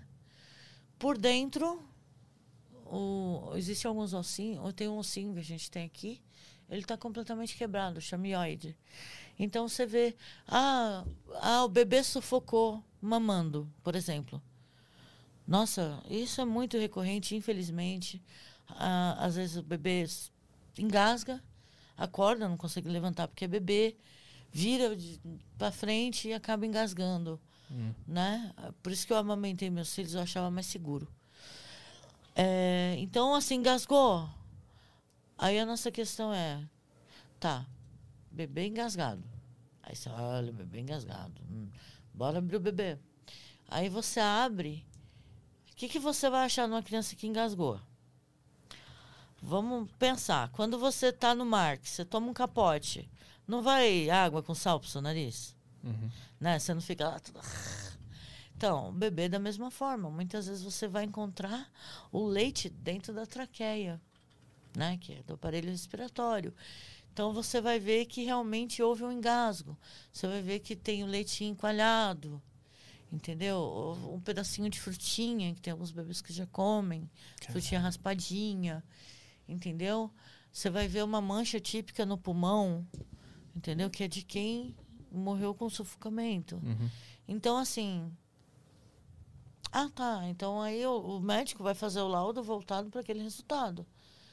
Ele não fala, ó, fulano engasgou fulano. Não. Bebê, tudo indica que o bebê foi engasgado, porque foi encontrado leite na traqueia, tem sinais de, de engasgamento e não tem sinais de esganadura. Uhum.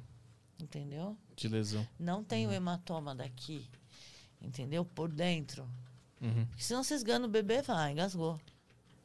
Sim, e, e tentam faz, dar essa desculpa? Vem bebê. Olha, graças a Deus comigo, esse caso não aconteceu, mas eu já ouvi falar. De, de ter esganado e mentir que. que-. É, ai, engasgou o bebê. Engasgou. Como assim engasgou o bebê? Engasgou o bebê. Tá bom, acontece. Realmente acontece. Porque o leite industrializado ele é diferente do leite comum, né? Ele coalha de uma forma diferente do leite de peito. Então, às vezes acontece. Pode acontecer? Pode. Principalmente quando você é mãe de primeira viagem, que você não põe o bebê para rotar. Pode acontecer? Pode. Só que assim, se, se- existem casos que a mulher está no pupério, né? Acabou de ter o bebê, tá numa depressão pós-parto muito grande, né? Tá com os hormônios todos afetados, né? Tá ali num estado incontrolável de depressão, de angústia e acaba matando o bebê, Cara, né? Já aconteceu e não foi uma vez só, né? Se você for no jornal, você vai ver vários. Entendeu? Casos que aconteceram nessa natureza, ou parecidos com esse. Então, assim, não adianta. Vai chegar, vai abrir e vai ver mancha. Quanto tempo trabalhando nisso pra gerar uma, uma casca grossa pra não se afetar e conseguir lidar com isso como um trabalho apenas? Então, eu acho que seis meses é para você aprender. Para você, ah, só aprender a rotina. Agora, para você ficar mais insensível, eu acho que varia de pessoa para pessoa. Porque tem colegas meus que trabalham lá há 25 anos e que ainda se abalam. Cara, Ainda ficam. Não é que se abalam, ficam tristes. Não chegam a arrebentar a porta da filha, entendeu? Mas as pessoas, você vê uma tristeza nelas, não? Tipo, poxa, que situação.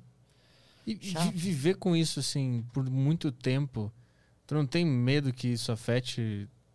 Porque, tipo assim, tu- Muito a minha maneira de ver o mundo. É, e de ficar triste porque tu falou esse cara, ele trabalha 25 anos, por exemplo, e ele ainda fica triste, assim. Não é sentir ele muita triste, tristeza mas por muito assim, tempo. Então, exatamente, tá aí o segredo.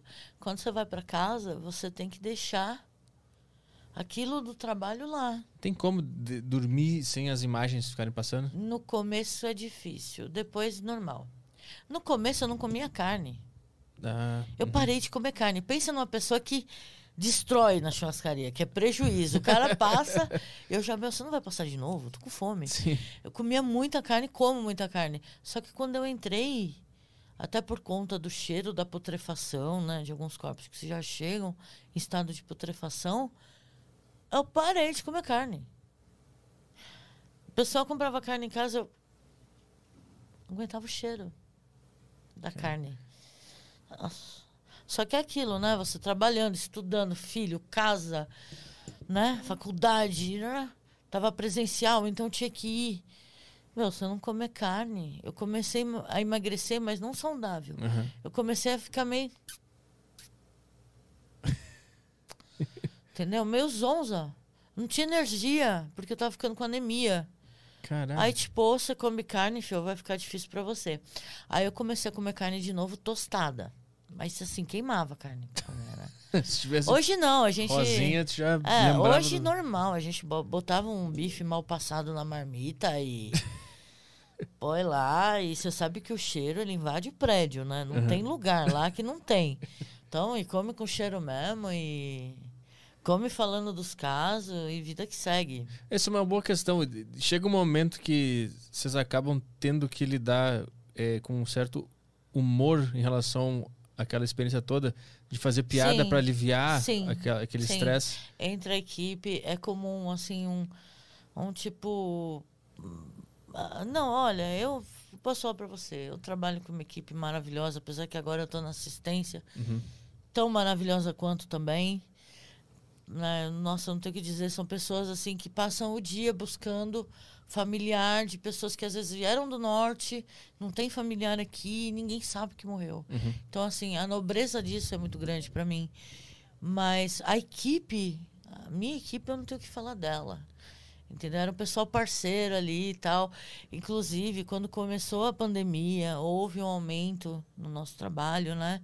Porque não existia o decreto da prefeitura que o médico poderia testar o óbito no SAMU mesmo, na casa da pessoa. Então, alguns corpos acabavam indo para gente Hum. né? E eu me lembro que eu e um parceiro meu estávamos trabalhando no ano novo e nós tínhamos que organizar todos eles na, na gaveta, né? Armazená-los na, na gaveta gelada. E assim, e tava lotado. E a gente, tipo, meu, nós vamos trabalhar pra caramba. Caraca. Cara, nós somos ferrados. Aí, tipo, tava rolando a live do Alok. Aham. E ele é jovem, né? Ele, meu, tá rolando minha live, não vou perder. Pegou a caixinha do. A gente tava sozinho, era véspera do, do Ano Novo, ou do Natal, não tenho certeza. Se era Natal ou Ano Novo, porque eu trabalhei nos dois. Aí, tipo, ele pegou a caixinha Bluetooth dele, colocou a live do Alok. E foram engavetando os caras. e a gente foi pondo. Entendeu? E, e, tipo, porque assim, era muito triste o que estava acontecendo Aham. né? A pandemia ela estava no pico mais alto. A gente vendo a situação das pessoas, a gente vendo a nossa situação que por mais que você use EPI lá praticamente todo mundo pegou e sarou, ficou bem, graças a Deus, mas pegou. Uhum. Então assim, não tinha vacina pra gente ainda, não tinha essa questão de vacina ainda. Então, tipo assim, a gente sabia que estava numa situação difícil. E era à noite, né? Num dia festivo. Sim. Só tava nós dois naquele setor naquele momento. E, né, e vendo toda essa situação e os jornais que anunciavam que a cada dia a situação estava piorando mais. Aí o, eh, o parceiro falou: Ah, não vou ficar ouvindo isso aqui não, me desculpa. Desligou a televisão, Botou o Loki. botou a Loki e falou: Vamos pelo menos escutar uma música, porque o exercício físico que nós vamos fazer aqui hoje precisa de uma música para dar uma estimulada, porque realmente a gente fez muita força física mesmo, para Quantos- guardar. Quantos corpos eram? Ah, naquele dia a gente precisou armazenar pelo menos uns 20 corpos naquele momento da live do Alok. Entendeu? Que a gente precisava pôr eles dentro da gaveta. Live- na live da Loki deu pra guardar 20. Isso, nós guardamos 20. Cara. Entendeu? Então, tem que, tem, tem que ter um clima de parceria, porque senão você surta. Você surta lá dentro. E outra pergunta é. Lá, tipo, quando a gente conversou com o Coveiro aqui, ele, ele falou ah, eu que. vi a entrevista do Coveiro. Ele disse que ele já viu uma pessoa lá, já viu fantasma e tal. Lá, vocês têm esse, Meu, esse assunto de ver fantasma, Não, de ver espírito? tem. Tem? Tem, cara, tem. E tem a sacanagem do povo também, meu. Tem os dois, tem, tem o real e a Não, não, sacanagem. tem, tem a sacanagem. Como é que é a A sacanagem? sacanagem é o seguinte: chegou os estagiários, no caso nós, há quatro anos atrás. Pá, estagiário. Já era tipo, ah, vamos ver como que é o ML à noite, né? Sete horas da noite, nós estava lá dentro e tal. Conhecendo lá os procedimentos, gaveta e tal. Aí os filhos da mãe da frota foram lá e tofi no disjuntor. Acabou, Luiz. Hum. Pum, pagou tudo. Mas caralho, tá escuro pra porra. Aí eu. Não, a primeira coisa que eu pensei, luz de emergência tem? Porque na faculdade tem, que tem que ter também, cara. Aí, não, aí você não sabe. O cara tinha um áudio. Isso era pra sacanear um colega que tava com a gente. O cara da frota tinha um áudio de uma pessoa chamando o nome dele. Putz. E ele foi atrás de uma porta que ficava perto das gavetas e colocou o áudio com modificador de voz. Nossa. Tipo tenebroso, entendeu? Fulano! Foi programado, o cara produziu a... Produziu a sacanagem. Fulano! E ele... E eu, misericórdia, que porra é essa? Aí, tipo, o IME não pode ficar sem luz, né? Enquanto todo mundo tentava achar o que tinha acontecido. E nós dois parados lá, eu meio com você. eu não vou mexer daqui porque eu não conheço o prédio e eu não sei para onde eu posso sair aqui. Aliás, tem setores que eu ainda nem posso entrar como estagiária. Cadê a luz? Tem que voltar, gente, pelo amor de Deus. E fulano! O cara ouviu. Puta, é o meu nome! Meu, o cara saiu correndo, velho. Que nós somos. Aí eu e a ML assim, né? O cara saiu correndo, depois que tudo assim. Aí, ele- a hora que nós vimos que ele correu, o carinha da frota que tava lá atrás com a patroa sacanagem, ligou de novo o disjuntor. Aí ele saiu correndo, nós fomos pegar ele lá na cancela chorando. né? Aí, puta, eu exonerar, não quero essa merda, vocês vão se fuder. Falei, não, meu, calma. Foi uma brincadeira. Era pra assustar você. Aí você não ficou assustado? Eu fiquei, né? Mas vou fazer o quê, meu? Tô ali, eu, né? Tem que cair pé ali, tô com você, você me protege ali, não é? Eu, para, primeiro a correr. Então, quer dizer, tem as sacanagens. E eu quero saber as reais, fantasmas reais. Hum, Tem. Você pergunta pra uma espírita. É, exatamente. Tem, tem. O que, que já, já rolou lá? Tem, tem, tem. Tem, porque ali é um lugar, assim, que, por exemplo, é um lugar onde é um lugar de, para quem acredita, tá? Uhum. É um lugar onde pode estar acontecendo ainda o desencarne. Porque, assim, a pessoa sofreu um acidente de moto. Tipo, violento, Na hora, né? tá? Como é via pública, ele vai ser retirado rapidamente. Porque, né, existe uma situação a ser resolvida, então os caras correm. E às vezes o corpo chega no ML, o espírito tá ali do lado assim, tipo, meu, tô no hospital, eu me machuquei. Aí, tipo, você ignora, né? Você não tá vendo nada.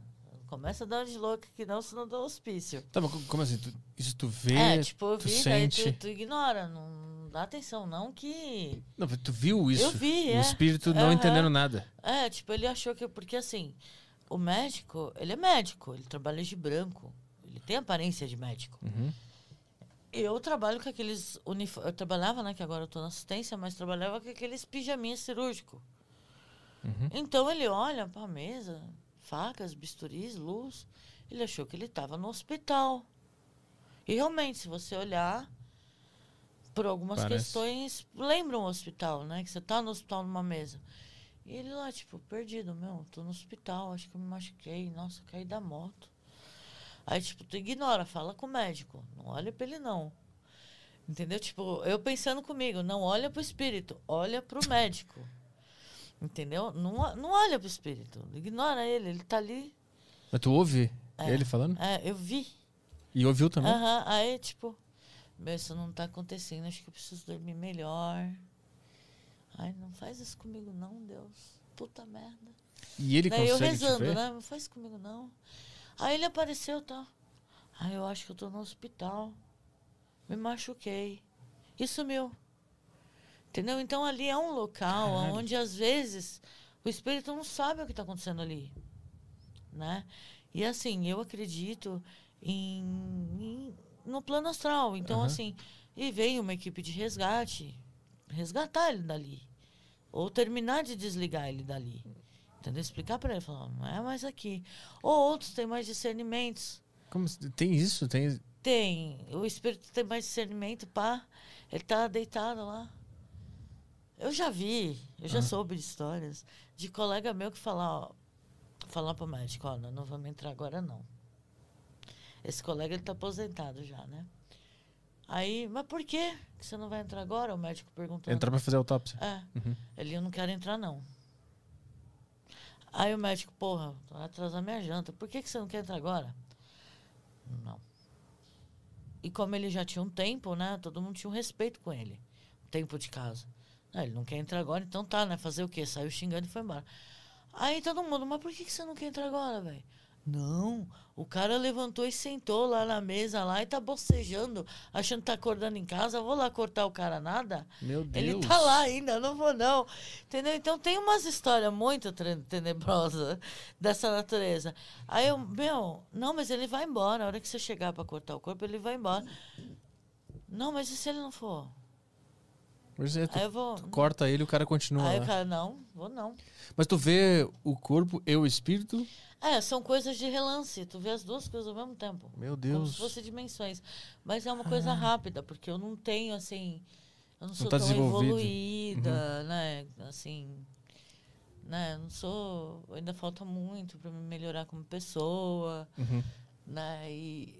Enfim, eu ainda fumo e tal, ainda. Não consegue ver completo ainda. Quando parar Não, com o Malboro, eu- tu vai conseguir ver o- Beleza, os espíritos. Passe, por favor. Ganhei meu passe para de falar. É a minha mãe fala assim, tá, mas tudo bem. Mas, enfim, é tipo. Você tem que ter uma evolução muito grande para ter aquilo firme. sua conseguir frente, chegar com. Né?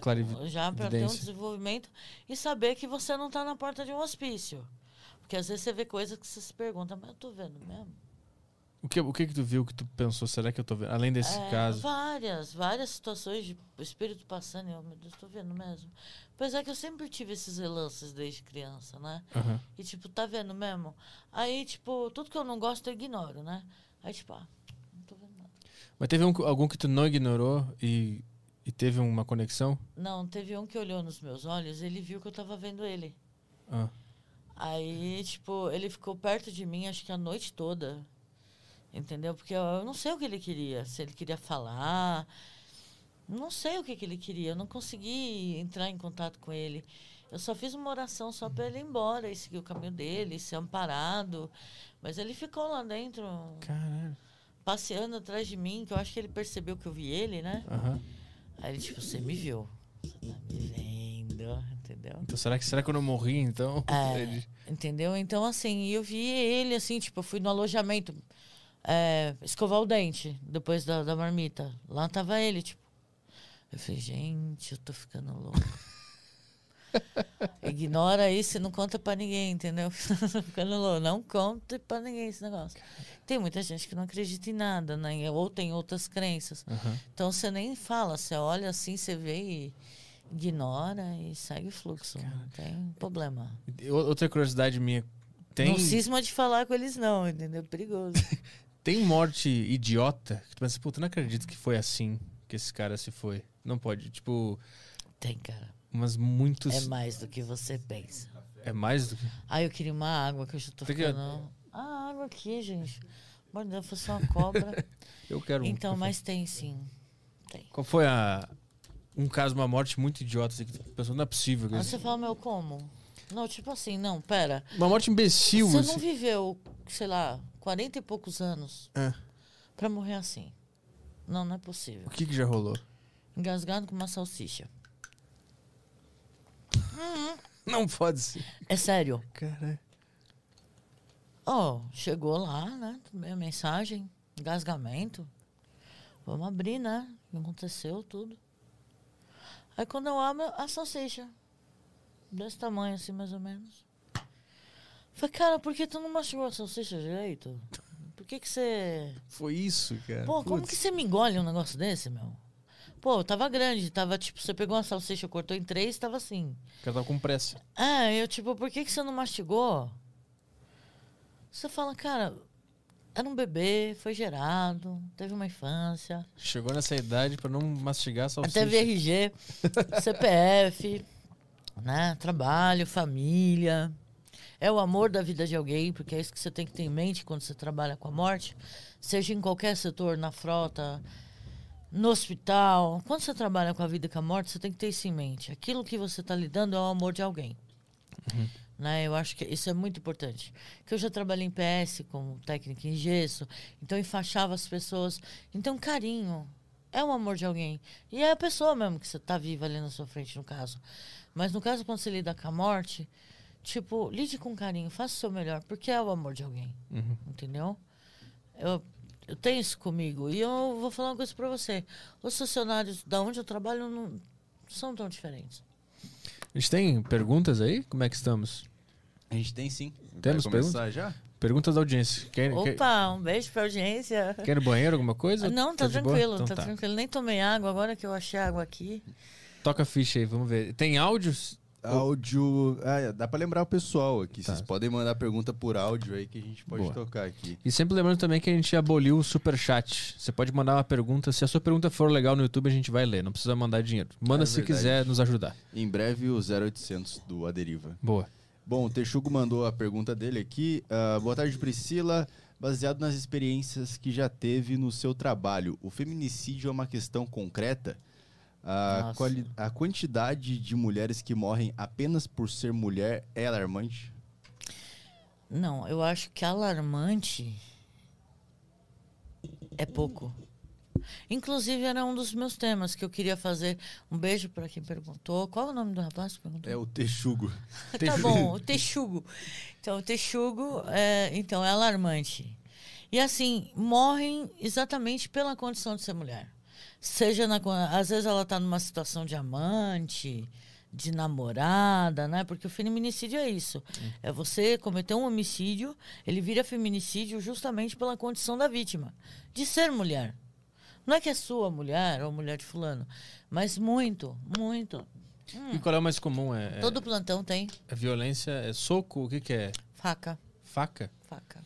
Caralho. Faca, queda, Queda, né? né? Queda. É, caiu. Caiu bateu a cabeça. Uhum. Hum.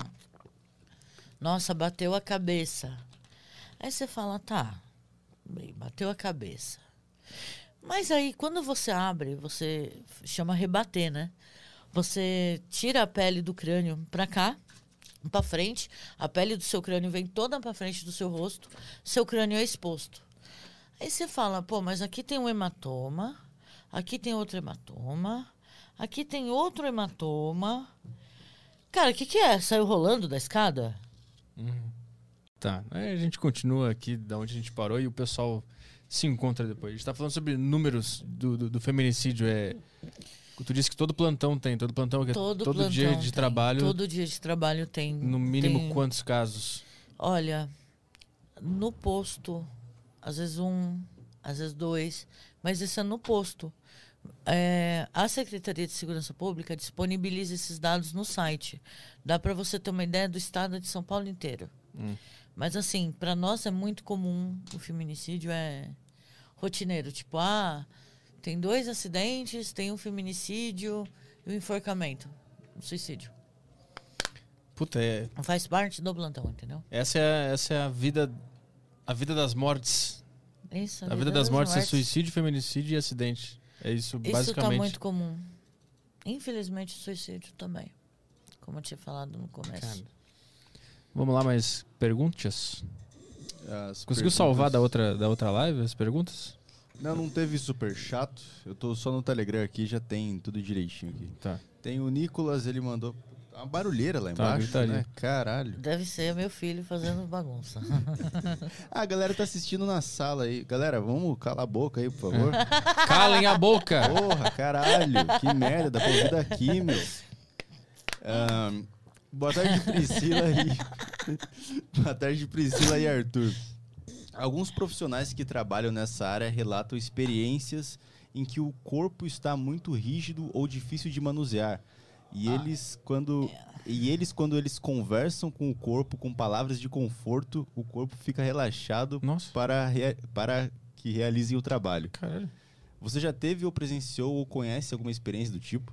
ah, tá. Oi, pra você que fez a pergunta, um beijo.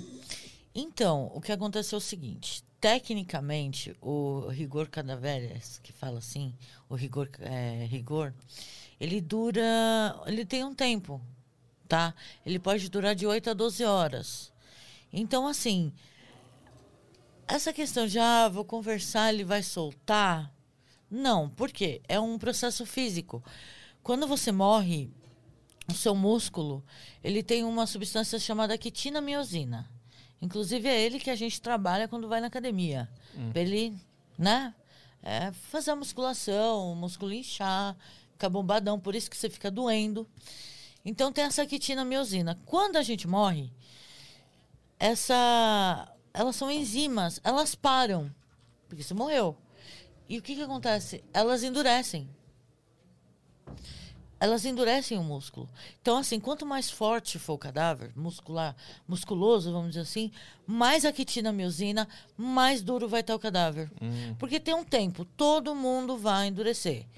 Aí você endurece, aí depois se amolece.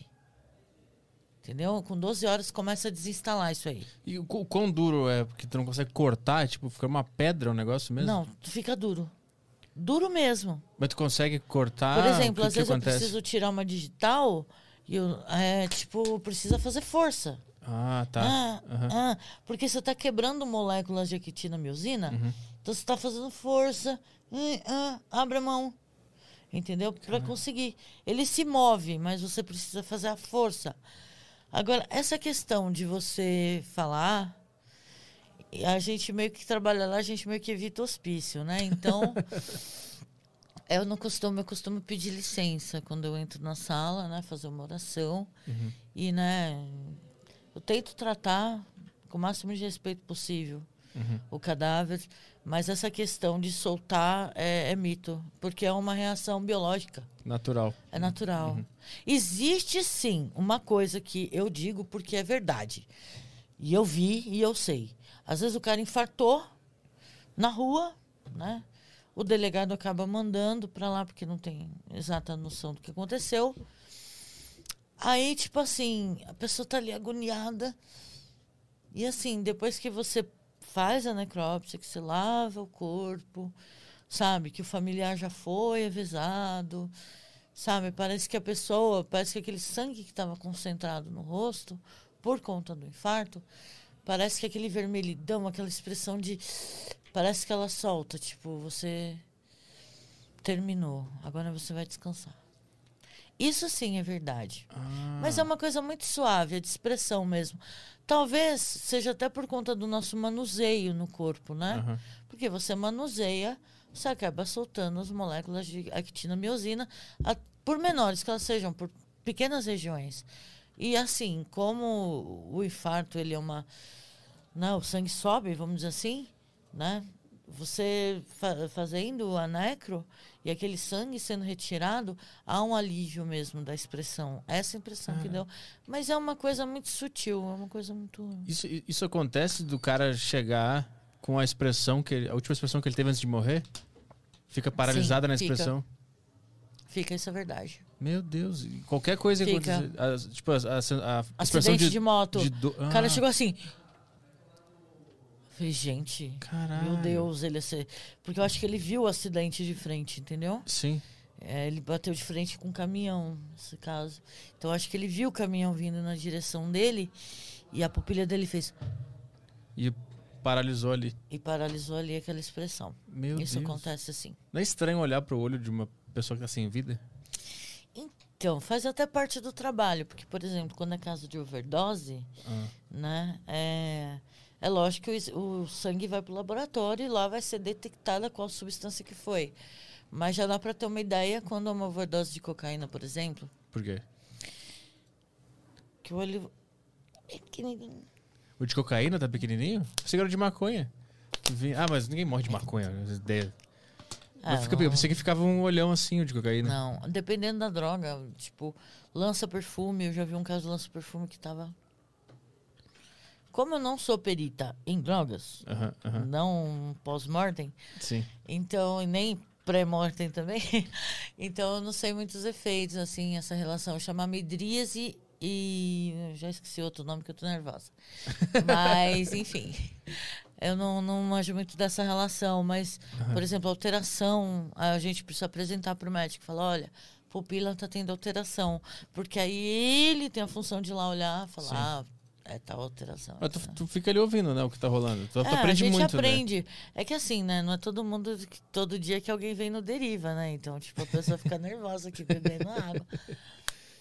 Eu ia perguntar um negócio. Esquece todos os nomes técnicos, mas beleza. Eu ia perguntar agora. Ah, sim, já teve alguma, alguma morte que tu foi fazer o exame ali e nem tu e nem o médico encontravam nada? E ele foi um mistério. Por que, que essa pessoa morreu? Então, existe causa de morte natural. A pessoa tá em casa, mora sozinha, já é um velhinho, né? Tá ali sozinho. Também te para, tem uma parada cardíaca, certo? Hum. Aí, o delegado, a polícia vai lá, olha, fala, bom, não tem sinal de violência, não tem... Mas como morreu em casa, eu prefiro mandar, né? Enfim, aí você faz a necro, você não vê sinal de violência, você não vê sinal de agressão, você não vê escaras pelo corpo, que às vezes os senhores que ficam deitados muito tempo têm. Você fala, pô, morreu do quê? Não sei, não tô achando nenhuma alteração. Nada. Fígado tá normal, coração normal. Não tem lesão externa. Não sei. Aí o que acontece? O que é feito nesses casos? Eles colhem anatoma, é, um exame chamado anátomo patológico das sete vísceras: fígado, baço, rim, coração, pulmão. Entendeu? E colhe-se essas, essas vísceras, cérebro, colhe um pedacinho. Esse, esses, esses órgãos, esse pedacinho vai para um laboratório. Lá eles vão colocar na lâmina e a partir daí vão ver se, tem a- se teve a possibilidade de ter sido um infarto, ou de ter sido um edema pulmonar, ou de ter sido uma parada cardiorrespiratória. Aí muda de Por setor, não que mais sai contigo. com, isso, por isso que sai com lau- como laudo indeterminado, Entendi. causa indeterminada, porque está guardando esse tipo de exame que vai para o laboratório, demora um tempo para voltar. E, e cérebro? Tu vê bastante o cérebro em si? Normal. Como normal? Tipo, é normal. Ó, o procedimento de abrir crânio, ele é assim. Você faz um, uma incisão, como se fosse uma tiara de, de cabelo, né? Uma incisão é o quê? É um corte. Corta com o né? bisturizinho ali? É, mas não aqui na testa, porque senão a família fica chateada. Ah, Corta aqui não. Ah, tem que é ser. bem lá no meio do cabelo, se tiver. Aí você corta, aí parte vem pra frente, outra parte vem pra trás. Meu Deus. Você vai ver o crânio, o osso, Uhum. né? Aí você pega uma serra, maquita, aquelas serras de serra madeira. Daí... Aí você serra. Aquela que é como uma- se fosse a tampa. Que gira assim? Aquela que gira? Não, é uma, é uma Ah, esticadinha. reta, tá. Ela vibra. Ela faz. Mas é uma serra de usar em obra mesmo. Aí você serra. Aí cai a tampa. Meu Não é Deus. que cai, solta, né? Aí você tira a tampa. Caiu o chapeuzinho aquele. Isso, o cuco. Né? Aí você mostra pro médico. Isso é catalogado, fotografado. Porque ali já dá pra ver se tem. Quando você corta, já dá pra ver se teve AVC. É, já dá pra ver se, se é uma doença. Ou se teve fratura, que às vezes a pessoa caiu, bateu a cabeça. E a fratura tá na base do crânio, então você olha por fora não aparece. Mas quando você corta, você já vê alguma coisa. Mas tu vê o cérebro machucado? Sim, aí eu tiro o cérebro. Meu Deus. Ele não tá conectado no- nos negócios aqui? Sim, ele Tem está que arrancar os conectado cabos? por. Não, o- ele está conectado por dois canais oculares e pelo forame. Que forame liga na é aquele lá. buraquinho. Isso. Ele está conectado por essas duas coisas. Aí o que acontece? Eu corto o osso, né? Eu serro o osso. Aí beleza, tirou foto. Eu coloco a mão lá dentro, puxo assim, corto o forame, corto os canais oculares. Tira da frente. É, na verdade Nossa. eu faço isso. Pum, pum. Aham. Que aí eu já tô cortando, já vai vir o cerebelo, já vem tudo junto. Meu Eu Deus. tiro, coloco na, na mesa de necrópsia, que tem uma mesa plana, para o médico olhar e, e ver se tem alguma anomalia, se tem alguma. algum. Machucado no cérebro. Isso. Que- Se foi um AVC. Como é que o AVC Se tem um coágulo. Como é que o AVC se apresenta no cérebro? O que que tem? Ah, isso aqui é um. Como é que tu vê? Tá vermelho? Tá roxo? Que- Então, o sangue ele vaza. Simplesmente vaza. Ah. Muitas vezes ele vaza, ele sangra, porque dentro do cérebro ele não tem sangue. É tipo uma, uma moeba gelatinosa. Entendeu? Cor de pele, não sei explicar isso. É, uma- é gordura com proteína, né? É, então, então a massa cefálica, ela, você não vê ela ensanguentada. Aí, de repente, você olha, você já vê ali um, um coágulo. Tá ou você já vê um sangramento que não era pra estar ali. Entendeu? Aí depois, não obstante, você vai fatiar. Porque tu tá olhando por cima. Tem que olhar por dentro. É lógico. A gente precisa fazer bolachinhas. Tá doendo minha cabeça aqui. Vai lá. Não, é sério. Aí você expõe cada parte pro médico procurar ver se tem alguma anomalia, Nossa. se tem algum AVC. Que às vezes o cara caiu na rua, morreu do nada, pode ser um AVC. Tipo, Já- o cara tá andando, puta, morreu. Aham. Cara, morreu na rua, o delegado vai lá, hum, necrópsia. Entendeu? Tu já viu todas as camadas do cérebro? Todas. Tu já viu aquele cérebro reptili- reptiliano que falam, que é o, o núcleo lá do cérebro? Então, eu não peguei esse ainda. Acho que precisava mais um tempo na mesa pra eu pegar. Não, não peguei. Que loucura. E, e quando tu vê um cérebro, tu não, tu não fica pensando, cara, é é daqui que vem tudo isso que Cara, eu tô como é que isso pensando. aqui é um cartão de memória, velho? Como é que. Porque- Exato. Isso, como é que armazena tanta informação aqui dentro? Sabe? Meu, você sabe, a capacidade cerebral é muito. É incrível. Entendeu? Eu falo, nossa. Porque assim, às vezes, quando morreu já faz um tempinho, começa a ficar mole, gelatinoso. Ah. Fica, Ah, fica mole tipo aquelas gelecas. Tipo geleca, é. Nossa. Aí você, meu, como que pode? Armazena tanta informação. Cara, o que eu acho mais louco é ver o cérebro conectado na medula. Isso, assim, é. Ver que é esse Quando eu sistema. abro, pra Nossa, mim poder tirar ele bonitinho, inteirinho, eu tenho que colocar a mão por aqui, visualizar os canais oculares, cortar, cortar a, a- a tenda do cerebelo, né, que é, um, é uma espécie de membrana que protege o cerebelo, parte dele, que esse é um local que não pode ser atingido de, de jeito nenhum, senão você morre. Então, a natureza é perfeita. Aí eu corto aquilo lá, aí eu tiro tudo com a mão de uma vez. Quando tu corta aqui, o olhinho do cara não cai pra frente? Não, não, cara, eu só baixo o negócio aqui. Eu nem vejo a cara do, no- do cadáver, tem hora. Porque eu abaixo a- a- o couro cabeludo. Fica um boné aqui na frente. dele. Isso, fica um boné aqui. tipo. Aí, tipo, eu só arrumo a hora que eu vou costurar. Ah, depois tem que voltar e bota o Montar cérebro de, direitinho. Bota o cérebro de volta? Então, quando ele tá ajeitadinho, que ele tá no estado natural ainda, que ele tá durinho, eu coloco de volta. Mas se ele tiver muito molenga, não te... É um suco. Porque, cara, veio o desafio. Você tem que jarra, preparar né? o cadáver e deixar ele bonitinho. Sim. Né? Fazer as coisas com capricho. Então, tipo, se eu tô vendo que vai vazar, que tá muito mole, que numa hora de apresentar pra família, vai... Vai começar a escorrer pela orelha o negócio. que você fez um corte aqui, né? Sim. Ah, começa a vazar Entendeu? o suco, assim. É, é, você vai falar, meu Deus, se vazar. Aí, se tiver na situação, a gente põe dentro da barriga. Bota o- cérebro dentro da barriga. É, mas só se tiver nessas condições. Porque aí, Bota se eu um fechar de suquinho. novo e for lá apresentar pra família, por exemplo, aí a família vai olhar Cadê e de repente, tipo, tá meio escorrendo, não sei.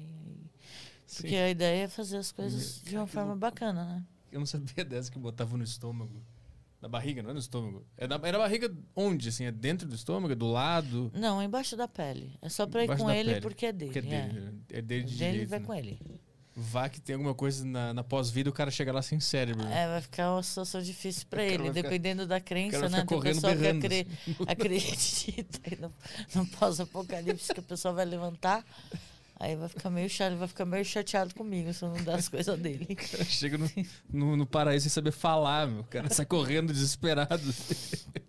Caralho, Ai, que meu loucura. Deus, é E- complicado. E, o- e os peidos? Falam muito que o cadáver fica peidando. Cara, é quando- verdade.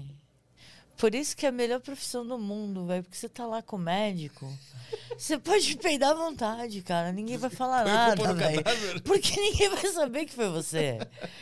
Eu sou uma dama. Esp- é bom, acho que a galera não Agora- tá assistindo isso, porque eu não contei. Agora descobriram. Não, mas assim, sou uma lady.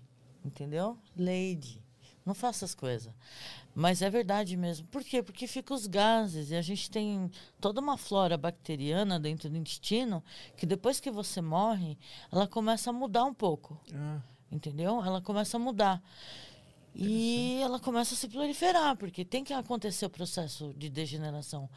E aquilo produz gás. E é verdade mesmo. Às vezes você vai colocar o, o cadáver na mesa, o cadáver faz. Você fala, porra, velho. Não, cara. Imagina a minha. Fede. Você imagina a minha situação. O doutor, é, examina a próstata. E eu como? A próstata. Aí eu, sim, doutor. Aí, beleza, né? Próstata. Perna pra cá, perna pra lá. Puta. Puta merda. Aí você vai lá examinar a próstata, né? Pra ver se tem algum problema. Aí o cara faz. Aí você fala, pô, meu, tô na hora do exame, na hora do exame não, cara. Poxa, né? Brincando. Porra, meu. Já tô numa situação ingrata aqui, entendeu? Caraca, tô imaginando tendo que posicionar a perna do Isso, cara mo- que exatamente. morreu. E o cara tá meio duro, ele não tá afim de cooperar, entendeu? Ele quer continuar virgem naquele momento. Caralho. E, e eles, tipo assim, quando eles ficam onde? Eles ficam numas gavetas. Isso. E a- Existe o armazenamento, são gavetas. E não fica saindo uns peidos assim aleatório? Não dá pra ouvir, porque Ah, tá. é uma estrutura gigantesca, acústico. fica numa parede lá e tem várias portas, é muito grande. Eu imaginei uma sinfonia de peidos em gavetas. Ah, não, mas com certeza lá dentro das gavetinhas deles lá, eles devem fazer uma sinfonia bem bacana, viu? Porque... Mas é verdade, sim. O duro é quando o cara faz isso, você vai fazer o exame de próstata, né? meu? Você tá lá com os dois dedos, né? Olha a situação da pessoa. O médico olhando pra mim e eu com os dois dedos lá. Aí E aí, tá normal? Eu. Tá um pouco inchada, mas eu acho que é porque ele morreu. Não, aí você fala, pô, E por falar em, Entendeu? cu, e por falar em cu, e os dejetos? Quando o cara morre com cocô dentro. Vai junto que nem o cérebro ou tem que não, limpar? cara. Não, cara, vai tudo com Vai- você, tá? Vai junto? É, não, aliás, é uma das situações mais difíceis pra mim, assim. Eu acho que é o mais chato. Eu não tenho nojo de cérebro, de rim, de pus. Não tenho nojo. Agora, cocô é fogo, né? E assim, depois que você morre, acontece um relaxamento do esfíncter. esfíncter é a, a trava, né? O que segura. O que segura. O esfíncter interno, ele, ele faz você perceber que você tem que ir no banheiro. A vontade de Então cagar. tá vindo, mas não chegou na porta ainda. E tem o esfíncter externo, que é no, Que é o, Né? o- a Lá própria no- rodela ali. na rodela. O ali. anel. Beleza. Quando a gente morre, esses músculos, eles relaxam. Então, assim, o que você tiver dentro, meu Sai. filho, vai.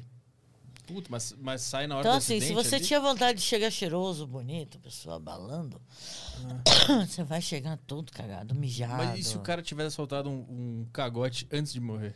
Ele chega Aí limpinho? pode ser que não saia. Não, aí cê- não, cê- pode ser que não saia, mas o intestino, quando você abre aqui, tá sempre alguma coisinha fica. Mas ele se, ele se solta... tipo, na hora que o cara morre, o negócio solta ele Isso, aí vem o todo? saco, Ele se caga, a tipo, pessoa dentro, tudo cagado e daquele jeito. Ah, aí chega lá na mesa Isso, aí chega lá, a sujo. gente lava, Hum. né? Porque tem coisas que não vai dar pra ver. Cara, essa eu não sabia, que quando o cara morria, ele se cagava. Sim, é normal. Às vezes até mesmo em casa, sendo muito velhinho tal. Aí teve um AVC. Às vezes a família vê a sujeira e não sabe o que, que foi. Aham. Fala, não, mas será que alguém bateu nele porque ele tava. Tinha se defecado, feito xixi? Não, é que os esfíncteres, quando você morre, eles relaxam. Não precisa mais desse sofá, foda-se. Entendeu? É. Teu corpo Vou fala isso. cagar aqui mesmo, Teu corpo... já paguei o sofá, não preciso mais. Caga aí mesmo. Entendeu? Foda-se, esse sofá você não vai ver mais, vai comigo, velho. Já condena esse sofá que esse aqui é meu. Tem entendeu? perguntas aí? É tenso. Tem, tem áudio aqui. Áudio? Se puderem colocar Vou o botar o fone, fone aí aqui. pra ouvir. Teu fonezinho aí. Fonezinho, peraí. Tem um áudio que é do...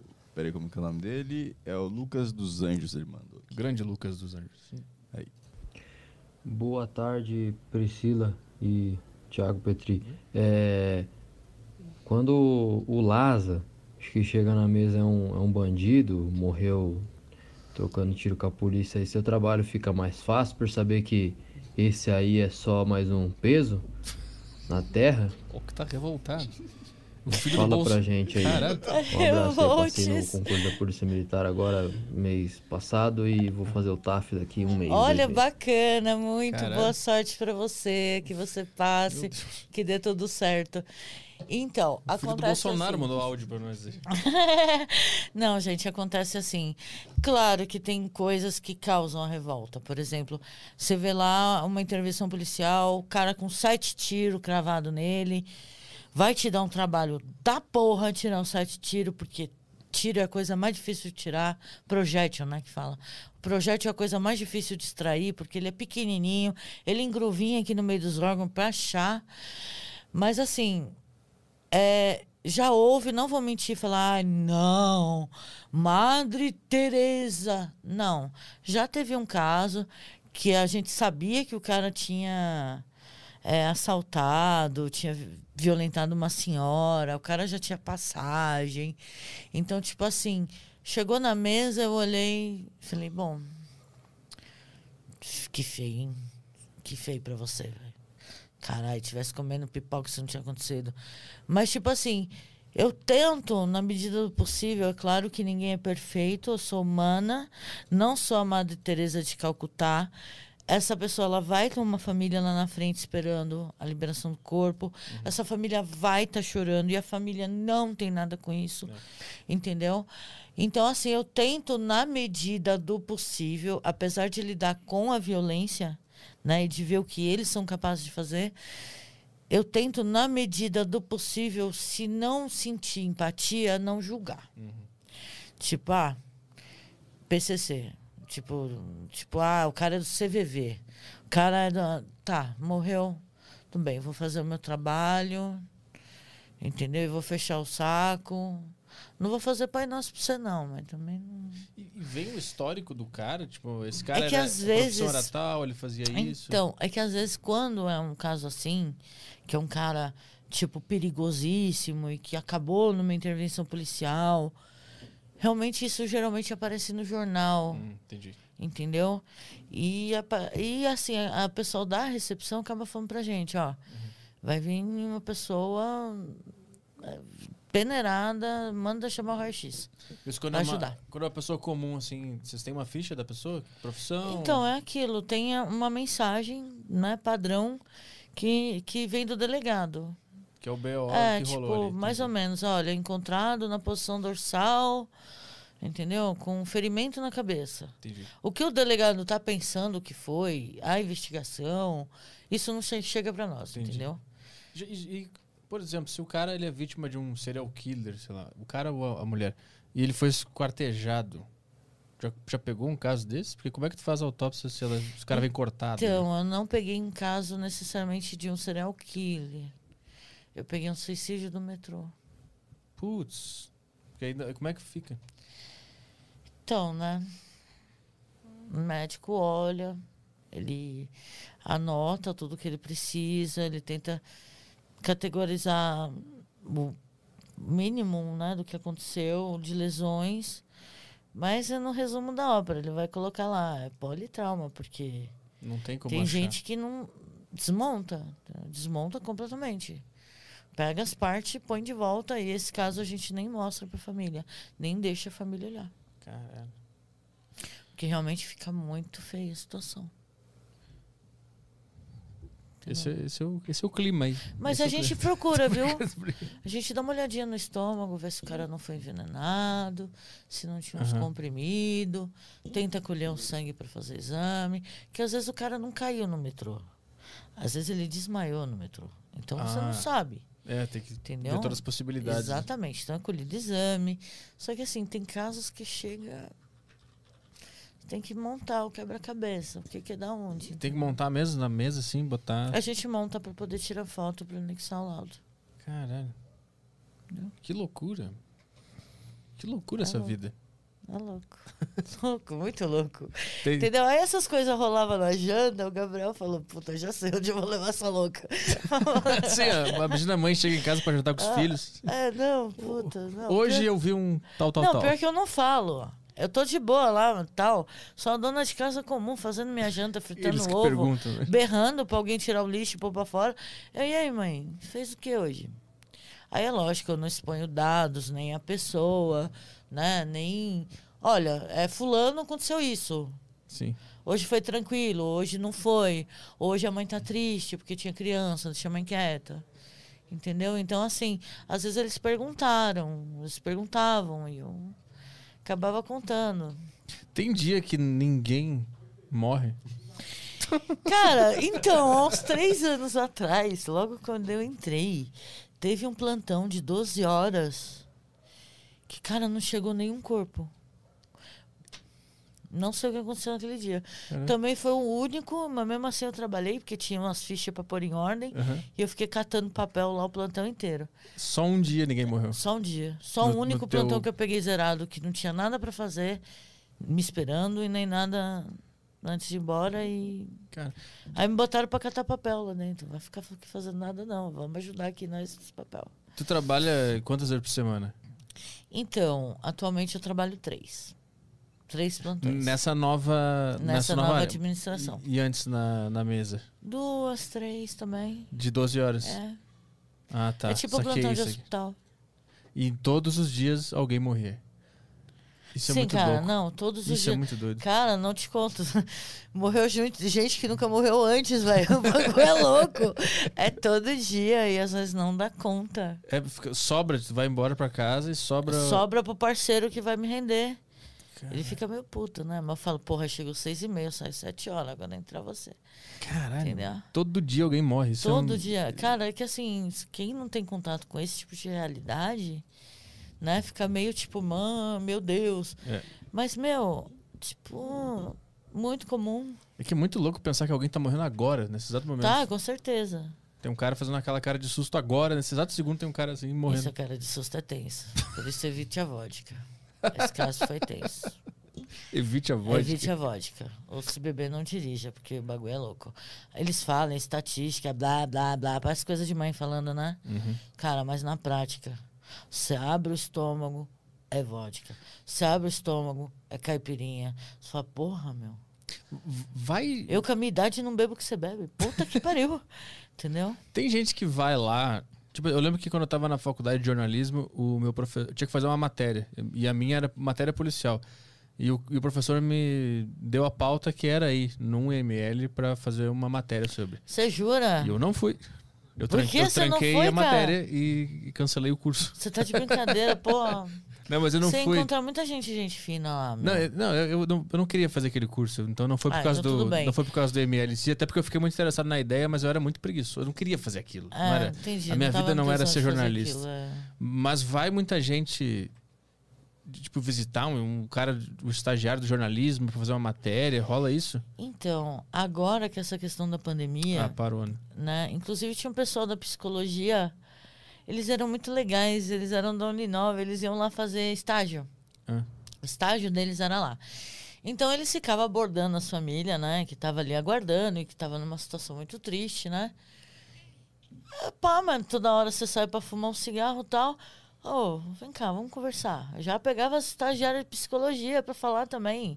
Então, assim, o pessoal de outras, né? De outras faculdades, medicina também, manda os médicos lá, entendeu? Pra ver como que é o procedimento. Então, assim, outras faculdades mandavam, sim, alunos direto. Só que pela questão da pandemia, tá totalmente vedado acesso. É eu fiquei imaginando se, se tem algum tipo de, sei lá, pode, posso estar viajando em alguma ONG, alguma coisa que leve jovens, por exemplo, para conscientizar sobre beber e dirigir. Existe alguma coisa desse tipo assim? Olha a realidade para conscientizar, isso não Então, existe. infelizmente é aquela coisa, né? Você viu que tudo que eu te falei aqui, ou tá na mídia, ou tá na lei, ou tá no decreto, Aham. ou é uma rotina pessoal minha, que não, não tá ligada a nenhuma instituição especial. Mas é que assim, infelizmente, a gente. O Estado, ele não pode pegar e falar, olha aqui. É, é, não tem é isso que fazer acontece. Uhum. Olha aqui, esse cara ele bebeu pelo menos uns cinco copos de caipirinha que o corpo não teve nem tempo de absorver. E olha o estado que ele ficou com essa moto. Ele é fulano, eu sou universal, entendeu? Tipo isso. o Estado, ele não pode, porque existem pessoas que curtem o assunto e beleza, tranquilo. Agora tem gente que não pode nem ver, nem saber sobre isso. Sim. Entendeu? Eu tenho uma amiga que ela não me pergunta como foi meu dia. Porque ela já sabe o que vem por aí. Entendeu? Ela sabe que vai ver alguma coisa tosca e que ela vai começar a ficar branca e tonta. Entendeu? Já- e ela vai passar mal. Por quê? Porque tem gente que realmente pega, você fala, a pessoa imagina a cena e a pessoa já passa mal. Então as campanhas são geralmente publicitárias. E às vezes o publicitário até sabe é a realidade. Mas ele não pode expor de maneira tão fria e cru- cruel. Aham. Mas posso ser sincera? Hum. Não sei se funcionaria. Será que não? Se tu pegar um cara no Cara, esquenta pro Vila Mix, leva Cara, lá tu ele já antes. viu maço de cigarro? Ah, mas ali ele não é tão real, né? Cara, tu olha aqueles dentes podres. Mas é muito pequenininho. Aquelas rugas da mulher. Porra, aí tem um outro. Tem que fazer um que banner. é- é, não, tipo assim, fumar causa impotência. Sim. O cara lê lá, o cara com a mãozinha assim. Vê se os moleques param de fumar por causa daquilo. É, mas uma coisa é tu ver numa caixinha de cigarro, outra coisa é tu ver o cara num- numa mesa. Então. Tudo pô, cagado. tem gente, meu, que desmaia. Tem gente que não daria conta. Então, eu, eu acho que ia conscientizar. Eu acho que se o cara olhasse e falasse, ó, você gosta de beber o quê mesmo? Ah, caipirinha. Olha aqui pra dentro. Entendeu? Só que assim, eu acho que a consciência tem que vir de outro jeito. Mas não vem. Entendeu? A cons- Não, essa vem. consciência tem que vir de outro jeito. É. Porque, olha, assim, a gente já sabe. Quem pegou o plantão, agora na época da pandemia, como eu te falei, não por causa dos barzinhos, mas quem pega o plantão sexta, sábado, domingo, sabe que vai bombar. Caralho, que foda. Entendeu? Sabe que vai ser Caralho. acidente. Foda de ruim, né? Não tô dizendo foda Entendeu? de Ah, bom. não, é foda mesmo. Meu, você sabe que vai ter acidente. Entendeu? Quem pega o plantão no sábado, do- domingo, Hum. sexta, emenda de feriado, carnaval, já sabe que se ferrou. E mais ou menos que horas começa a, a, a- vir. Os acidentes começam a acontecer e os corpos, come, os corpos começam a chegar. Então, Qual é o horário? por isso que o cara se fode. Os corpos começam a chegar tipo 4 horas da manhã, entendeu? É a média. ali. 3, 4, 5 horas da manhã. Que você já tá pra ir embora às 7. Sim. Entendeu? Aí o corpo chega assim, que você olha pro cara e fala. O cara que chega às três, ele não comeu ninguém, né? Entendeu? O cara É. que chega às sete, ele tá voltando. É, a- ele tá magoaçado demais. entendeu? Não, puta, meu. Não, cara. Eu já recebi pessoas que vieram do acidente de carro pelados. Eles deviam estar fazendo alguma coisa muito interessante, Caralho. bêbados e pelados no carro. E, e como tudo fica duro, tudo fica duro? Essa é a minha pergunta. Não, não Ah, tá. fica duro o pênis, não. Cara, Continua mole lá, encolhido, porque nem dia de frio que você tomou banho, o bagulho fica lá pra dentro. zo- tipo, daquele jeito lá. não- cara, o dedo fica duro, mas o Não, pênis não, não, fica. não, Até nessa hora ele nos abandona, né? Eles abandonam, Ele fica, fica um lixo, velho. Bagulho Ele nos põe na enrascada. lá, Tudo velho. foi culpa dele. É, né? porque Faz ele, nem ele me fez sair de casa e beber pra tentar pegar alguém. É, Aí na tipo- hora de estar lá na mesa, ele fica encolhidinho lá. É, tipo, e chegou esse casal e eles estavam praticamente nus, então eles deviam estar dentro do carro, que capotou Puta na miséria. marginal.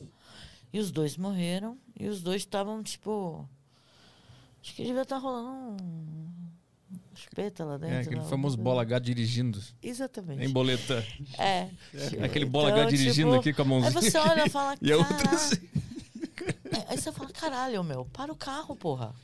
Não podia, não podia esperar chegar no motel, Porra, cara. tudo bem. ah, Tudo bem que você corre o risco, lógico, é atentado ao pudor, pelo amor de Deus.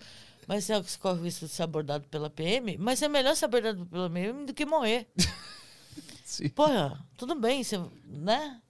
Você vai assinar um TAC lá, um termo de ajuste de conduta, né? Por ter sido pego nessa situação, mas. Porra, vai morrer? Vai capotar o carro na marginal? Tava bom o negócio. Devia estar bom, o cara capotar o carro, velho. Então, assim, esses casos aí a gente fica meio tipo, mano céu. Cara, E é louco pensar que as pessoas morrem por, por div- Entendeu? Aí você, motivos. você assim. perguntou, né, até da, dessa razão pífia, né, da morte. Assim, cada um tem a sua concepção. Ah, foi um acidente. Claro que foi um acidente. O cara não previa, tipo, vou capotar o meu carro. Não era essa a intenção dele.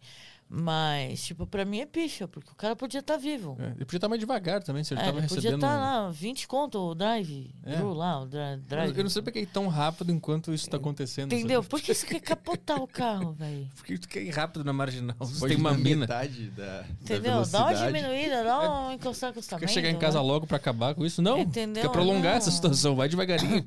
E tinha bebida, entendeu? Sorocaba Então, até São Paulo numa só. É, tipo, você olhava o estômago, o estômago tava cheio de uísque.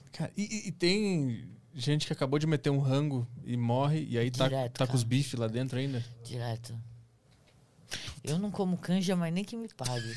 Sopa, Sério, acabou. sopa de arroz, manja aquele arroz, aquele bagulho amarelo boiando.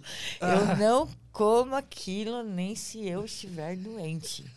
E eu lembro que a minha tia, né, que me criou, ela tinha o hábito de fazer essas canjas. Aham. E eu me lembro daquelas canjas hoje em dia, nossa, me curava, eu dava levantada no resfriado. Hoje eu não comeria, mas nem que a peste. E milho, tu come ainda? Não. Eu como, mas tipo, eu sei o que acontece com milho. Por que, que ele passa impune? Porque a gente sistema. não tem uma enzima chamada celu é, é uma enzima que destrói celulose. A gente não tem. Sabe aquelas folhinhas de caderno que o povo tem mania de ficar mordendo na, na quarta série? Nunca viu ninguém comendo papel, não? Ah, não, não, não lembro. Cartão, ficar mordendo. Papel também não dilui. Ele Tudo que passa? você comer vai passar direto. É que eu ficava mordendo os, os negocinhos do caderno, né? Então, E aí depois... eu- Celulose passa direto. E o milho é envolto de celulose. Cara, Então não dilui. Você abre lá o intestino, às vezes pra procurar um projétil, fala, pô, comeu milho na pracinha, né, filha da puta? Entendeu? comeu milho antes de levar É, um tiro, comeu pô. milho. Meu, pega isso? concha aí que tá cheio de milho aqui. Não dá pra achar projétil no meio do milho. Pô, já aconteceu. E já achou alguma coisa que não era comida no estômago de alguém? Uma chave? Um cara, Lego. O quê? Um Lego. Então, Um Lego, mas aí é criança mesmo. Infelizmente eu achei. Vamos falar de adulto, de adulto que é mais é engraçado. muito não vamos falar de criança. Deixei ruim o clima. Então, O cara acabou com o clima. O cara falou em Lego, fudeu o clima. Pensei numa- Desculpa se eu pensei num por adulto, favor, pô. joguem os Legos fora. Você rindo. adulto comendo Lego, o que, que é? Os caras estavam Maconha, falando de essa milho. porra? Aqui vem um cara com Lego, destruiu o clima do negócio. Ah, não, olha, eu já vi também, tipo, o cara veio do presídio. Lógico que eu não posso dar identidade, nem muito menos falar que presídio do que foi. Mas, meu, ele veio com uma garrafa de 2 litros de Dolly. Que? Não, não foi no estômago. No rabo? Aham. O que, que tinha lá dentro? O código secreto do cartão de crédito. Não, Do cara, capo. judiação mesmo. O Ah, cara é? zoou alguém lá dentro e. Meu Deus. Ou era estrupador, a penalidade do cara. O cara chegou lá nessa situação. Você perguntou de coisas inseridas no ser humano, eu lembrei disso. É. Caralho. Isso, Ele mas falou do Lego, aí eu pá, lembrei da garrafa. Encaixaram, mas só tinha isso? Porra, cara, só isso, uma garrafa esse- desse o cara tamanho, morreu com meu. isso. Sim, O cara morreu com uma garrafa no rabo. hemorragia intestinal. Estoura tudo por Caralho. dentro, cara. Eu sei que é uma piada infame, mas o Kid Bengala tem que tomar cuidado Não, com a cara, galera que ele come. é zoado. É que quando você tá no amor, você vai com jeito, né? Ali eu acho que quem tava não tava com muita vontade de ir com jeito, não, meu. Meu Deus. Porra, garrafa de Caralho. Dolly. Calma, né? O que, que mais de loucura, assim? Bagulho é zoado. Não, ai, puta, aí tem que lembrar. Eu tô nervosa, né? Ainda? Eu, eu, eu tô um pouco ainda. É, eu tô... Vamos, vamos tentar. E, e- e, tipo Tomar assim, água. esses dias eu recebi um vídeo de um. Nervoso Era um cara no meio do mato, aí ele levantava o celular e tinha uma, uma onça atrás dele. E aí o próximo era uma foto dos caras montando o corpo dele, assim. Qual é o tipo muito. de vídeo que você tá vendo nos teus grupos? Ah, coisa que. Por isso que você tá gente, bem da que cabeça. grupo é esse, gente? Pelo amor de Não, Deus, da mas é- Necro, da Frota, essa É desse tipo. grupo? O que Fãs do queria- ML, o nome do É, grupo. é, Quero admira- trabalhar. Admiradores da, de necrópsia. Não, então. é, eu não conheço esse vídeo, não vi. Eu também não recebi um caso desse. De mas morte de chegou lá, a gente emenda. A gente monta lá na medida do possível. Mas não tem, nunca recebeu o caso de morte de animal, de pitbull. Aí é criança. Puta, Puta, fudi- lembrei de novo. Puta, fudia o clima de novo. Era Natal. Puta, Ficou na mídia também esse vídeo. Esse, esse caso tá na mídia, então posso falar dele. É, uma criança pequenininha que foi pular o muro atrás de um pipa. Hum. Era uma garagem de ônibus grande aqui na Zona Oeste.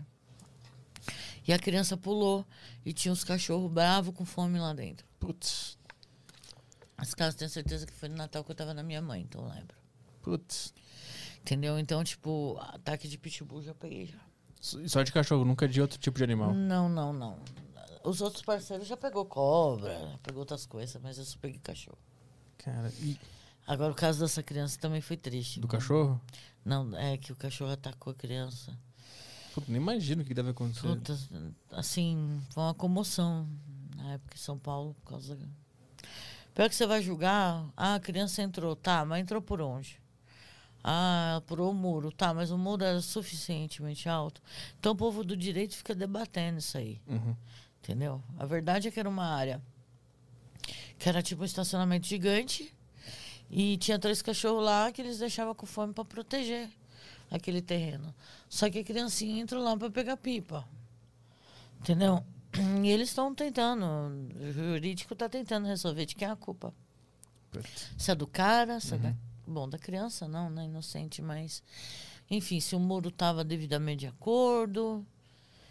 Mas Mas, isso não vai trazer a criança de volta, É, né? ou foi uma fatalidade absurda, É, né? foi buscar pipa no lugar errado. Tem mais questões aí? Ah, de questões tem aqui o. Como que é o nome dele? O Texugo de novo. Grande. Texugo. Texugo mandando mensagem de novo aqui. Mensagem... Texugo. É o apelido, é Cara, apelido do grande. Texugo. Como é é? O nome dele é Guilherme, né? Como é que é? Eu não conheço ele. É, o- é, é, não sei se é. Desculpa, Texugo, eu errei teu nome. Priscila, Texugo. Texugo é um bichinho, cara. Agora É, eu parece um ursinho, né? Então tá, Texugos. É nome de posto de gasolina também, né? Eu nunca vi. Não é? Não é Texaco, cara? É a mesma coisa. Puta merda. É parecido. Texugo pra Texaco agora. Priscila, nas necrópsias já presenciou algum caso muito estranho ou obscuro? Exemplo, a causa da morte era claramente o motivo, mas o laudo assassinado pelo, assinado pelo médico ou que saiu na mídia era algo completamente diferente? Beijo. Olha, eu entendo o cerne da pergunta. Eu entendo que a pessoa quer saber com essa pergunta. Eu não sei de outros IMLs de outros estados. Né? Porque é, outra instituição, é outro governo. Não posso falar por onde eu não estou. Mas pelo menos lá com a gente sempre foi fiel. Sempre foi fiel. Até porque a função do médico é relatar o que ele está vendo. Por isso que se chama legista. Tô lendo, tô lendo o corpo.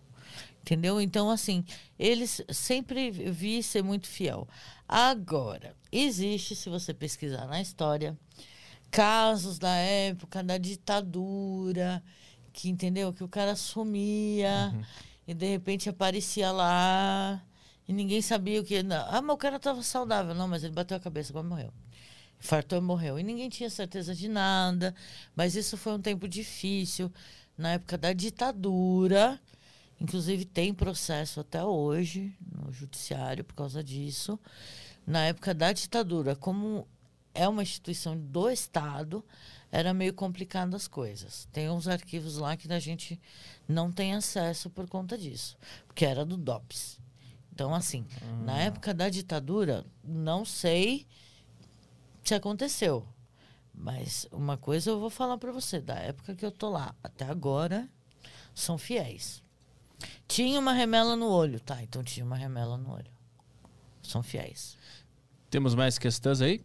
É, Eu, vou, eu vou no banheiro então. E, e aí tu toca aí? Ah, tá, beleza. Tem a pergunta do Vinícius aqui. Ele mandou aqui. Boa tarde, Petri, Caio e Priscila. Em casos de. Boa tarde, Vinícius.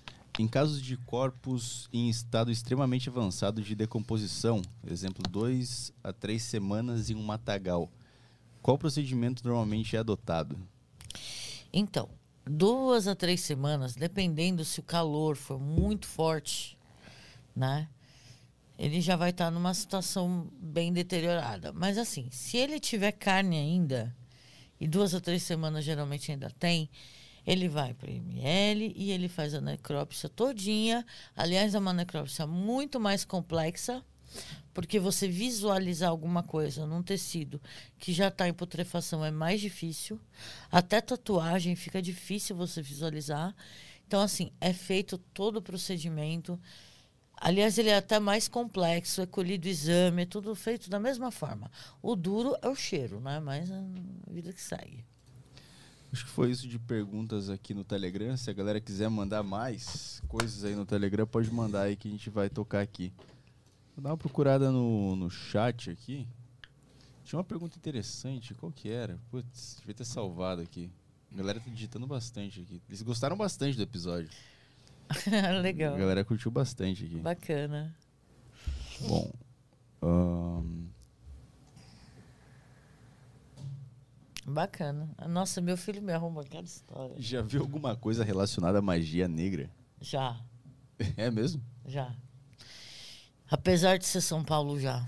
Infelizmente, Porque já. essas coisas normalmente acontecem no interior ou em Isso, em regiões mais onde há mata, em regiões mais interioranas. Ah, Mas eu já, já, já vi aqui. Não fui eu que fiz a necro, tá? Mas o caso tava lá, eu fui olhar e tinha uma estrela de Salomão desenhada na barriga, com, deve ter sido feito com uma- algum tipo de adaga. Então tem sim. Acontece menos, mas acontece. bizarro. E, bom, eu particularmente só vi esse caso, então não vi nenhum outro. Caralho, os ca- eu- às vezes eu acho uma pergunta falo, essa é boa, e tem um puta de um erro de escrita ali, não dá nem pra. Não dá nem pra arriscar. Não, releva, releva, releva, a internet releva. Na internet a gente pode. Ai, ai. Um, um profissional dessa área toma muito remédio pra lidar com tudo isso. Então, olha, até ir para assistência, eu estava lidando, tomando remédio, mas para lidar com a dor nas costas, né? As dores musculares, porque a gente faz um esforço físico para manusear os corpos mesmo. Empurra, puxa, levanta. Então, o ombro dói no fim do dia, a costa dói. Tô meio velha, né? E complica um pouco. Então, a gente toma remédio, mas é mais para dor muscular. Eu já ouvi, eu não posso afirmar, mas de pessoas que fizeram acompanhamento psicológico e tomaram antidepressivos. Mas aí eu acho que é pela vida pessoal mesmo, não tem nada a ver com o trampo, não. Tem gente que não aguenta e, e pede pra sair. Isonera tem. Pede pra sair, É. é, bem desse jeito mesmo. Viu muita gente- Capitão Bruno. Então, no meu, no- na- quando eu entrei, não teve ninguém que exonerou, até porque a gente estava esperando esse concurso há muito tempo. Hum. Ele demorou para chamar, ele surrou muita gente. Então, quem não queria vir já tinha arrumado outra coisa. Mas num concurso anterior, o cara entrou lá um dia e foi embora. Caramba. Que, que, Ficou um dia. que, um que, dia que, ele que, que ele viu, sabe? Tava junto? Não sei, porque eu não estava lá na época. Ah, Mas, assim, para manusear os cadáveres, ele já estava meio assim e tal. E um dia que ele ficou lá, ele vazou. cara. E quando tu vê filme, tu, tu vê filme sobre esse tema? Série? Vejo, cara. Tu Puta vê? que bosta. Vejo. Vejo. Meus filhos falam de time do filme. Baixa. E, e quando tu vê, tu fica analisando, tipo, isso aqui não. Não, não sei Tipo, isso não bate. É. Isso aqui também não é verdade. Tipo, essa geladeira tá muito limpa. Para, para, para, para, para. O último filme, eu não lembro o nome do filme, que eu tô nervosa, porque eu tô no podcast.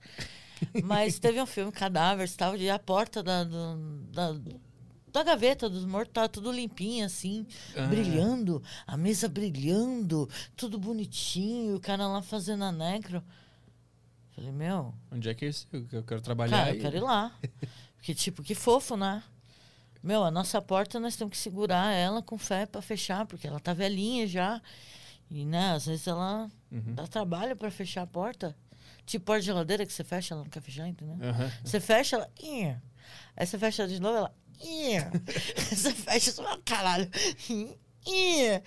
Aí você fala, meu, vocês estão empurrando? Não, então. Fecha. E em relação ao, ao jeito que os, os, os personagens do filme ou de uma série é, cortam o cadáver, fazem o negócio acontecer ali, tu fica analisando, puta, não é assim que Puta, corta. não é assim, cara. Que Lembra bisturi do- é esse? Onde você vai chegar com esse bisturi? A gente lá só usa bisturi pra beber. Ah, não usa bisturi em não, adulto. são facas amoladíssimas. Caralho. Lembra né, dos Jogos Mortais? Inclusive, ninguém me deixa fazer churrasco mais. Pô, ninguém tu que quer é melhor eu corte a carne, negócio. cara. Vai ficar É perfeito. Sério, né? é que o povo tem, tem medo, entendeu? Que eu, tipo, traga as facas pra casa. Ah, tipo, entendi. porque eu tenho umas facas Foda. estilosas. Minhas facas é pra cortar, é pra pegar plantão pesado, entendeu? Que eu vou ter que trabalhar muito.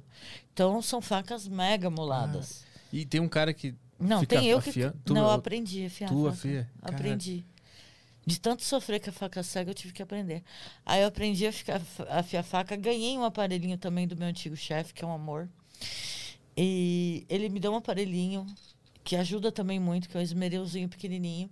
E eu sei que tinha todas as facas mega moladas. A gente tem um ouvinte, né, que ele tem uma. Como é que se fala? Cutelaria? Assim que se fala? Ah, sim. É. Nossa! É o Bruno, né? Bruno, manda umas Bruno. facas aí pra nós que a gente manda lá Pô, pro. bacana.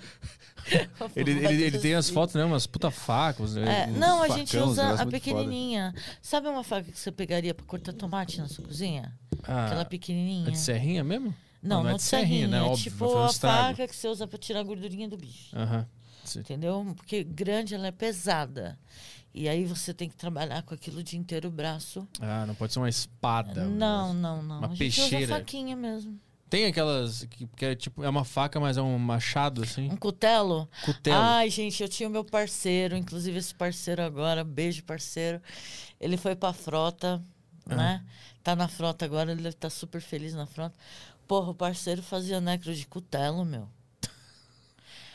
É, eu falava, meu, como que pode? E, tipo, na hora de serrar, como ele era forte, e ele curtia essa questão do crossfit e tal, de treinamento e não sei o quê. Por isso que ele foi pra É, frota. aí ele curtia. É, deve ser.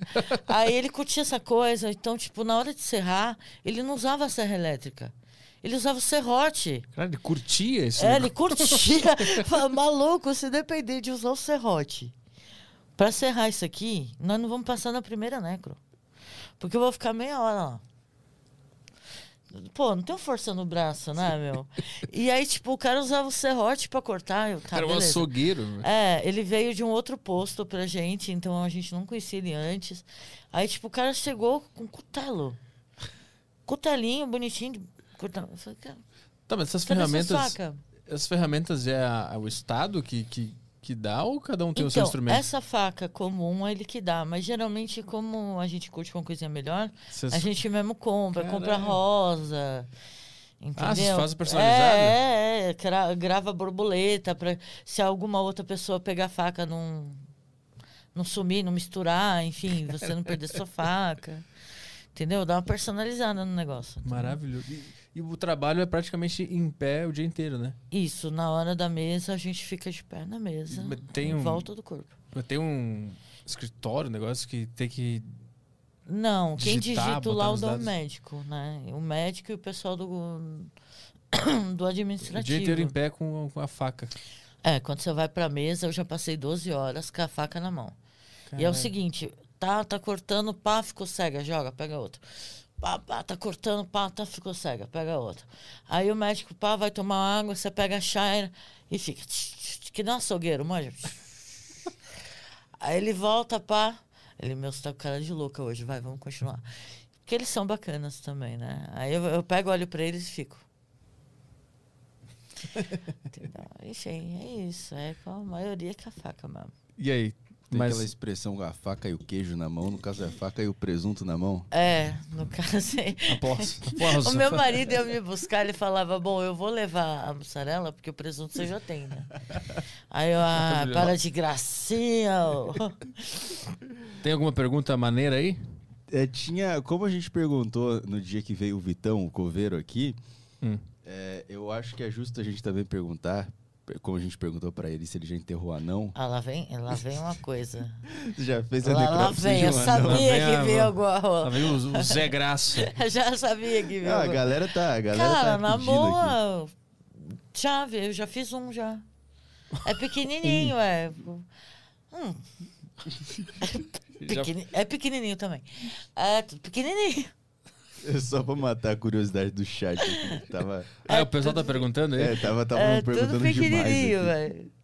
Não tinha como ignorar isso. É, A, a Sabrina perguntou se vocês têm acompanhamento psicológico lá devia, dentro. né, Sabrina? Depois desse podcast aqui, você acha que devia, né? Não tem nada? Então, Nem é como fisioterapia? eu falei pra você, tem o pessoal na faculdade que vai lá fazer estágio. Ah. Como não tá tendo por causa da pandemia, tem um programa que ou já houve o contrato, né? Tá só vendo a disponibiliza disponibilização de agenda.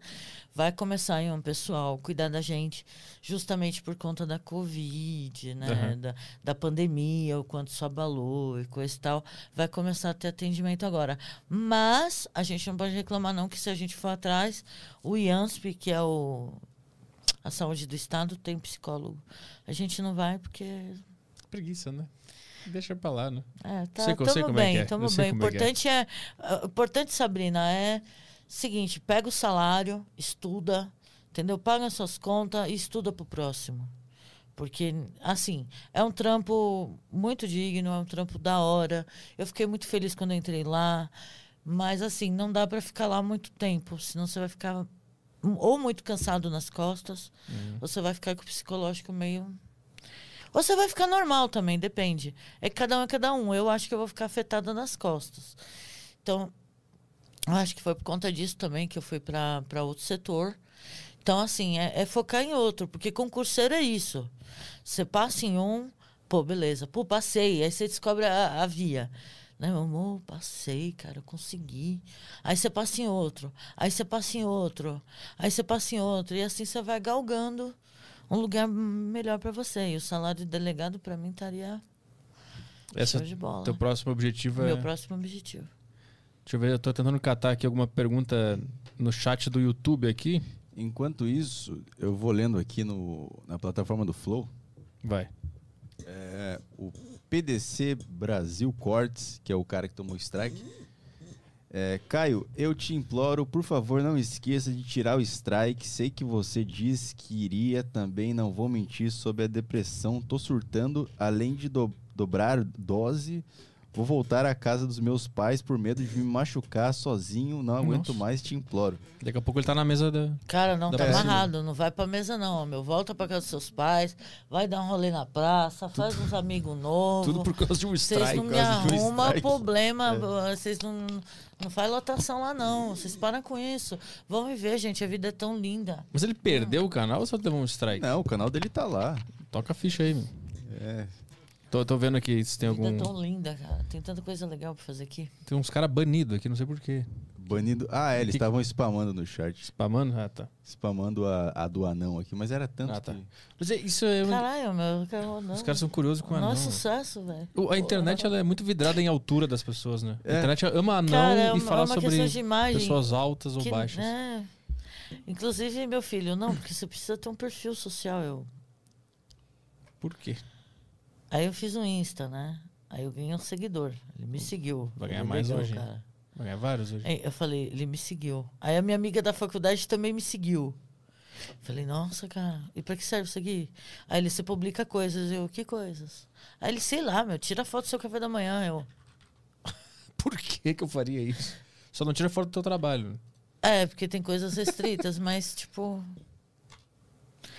Enfim, Eu achei interessante quando eu te perguntei como é que como é que tu enxergava a vida depois de ver tanta coisa. Tu disse que tu valorizou mais a vida, né? com certeza, a cada Porque- momento. Porque eu- Por isso que eu fiquei até com dó do parceirinho ali por causa do canal dele, É que culpa ele do tá Caio. chateado. E porque é muito preocupante essa questão da depressão, principalmente para jovem. Tira o strike do cara lá. Entendeu? A Não, gente, quando fica mais strike, velho, aprende a buscar um- uma ajuda, Uhum. uma solução, algo que te faça bem. Agora, essa juventude, ela tá fechada em casa por causa da pandemia. E, cara, cadê a escola? Cadê o ciclo social? Cadê ir no shopping com amigo? Sim. Entendeu? Mas antes da pandemia também tava aumentando. É, cadê suicídio, causar né? um problema? Porque o adolescente ele quer causar um problema, né? Sim. Eu sei porque eu já fui adolescente, então, assim, ele precisa causar um problema. Se ele não causar na rua, ele vai causar dentro de casa. Sim. Isso daí foi a dona Hermínia que falou. E eu aprendi. e é verdade. E se não for dentro de casa, vai ser dentro da própria cabeça. Entendeu? Então, assim, pô, eu acho que. Que nem minha filha estava trabalhando no home office numa empresa maravilhosa, que eu achava top. Ah. Fazendo um trampo que eu achava top. Só que ela falou, mãe, não aguento mais ficar em casa. Falei, filha, mas tu ganha bem, carteira assinada tal, tá de boa aí. Tipo, eu posso tomar conta de você? Sei onde você está. Entendeu? Mas ela falou, mãe, não tô feliz aqui, tô trabalhando em casa, não tenho motivo nem pra tirar o pijama. É foda isso. Entendeu? A faculdade também tinha entrado online. Uhum. Eu falei, mãe, não tá acabou. Aí eu falei, meu, quer saber?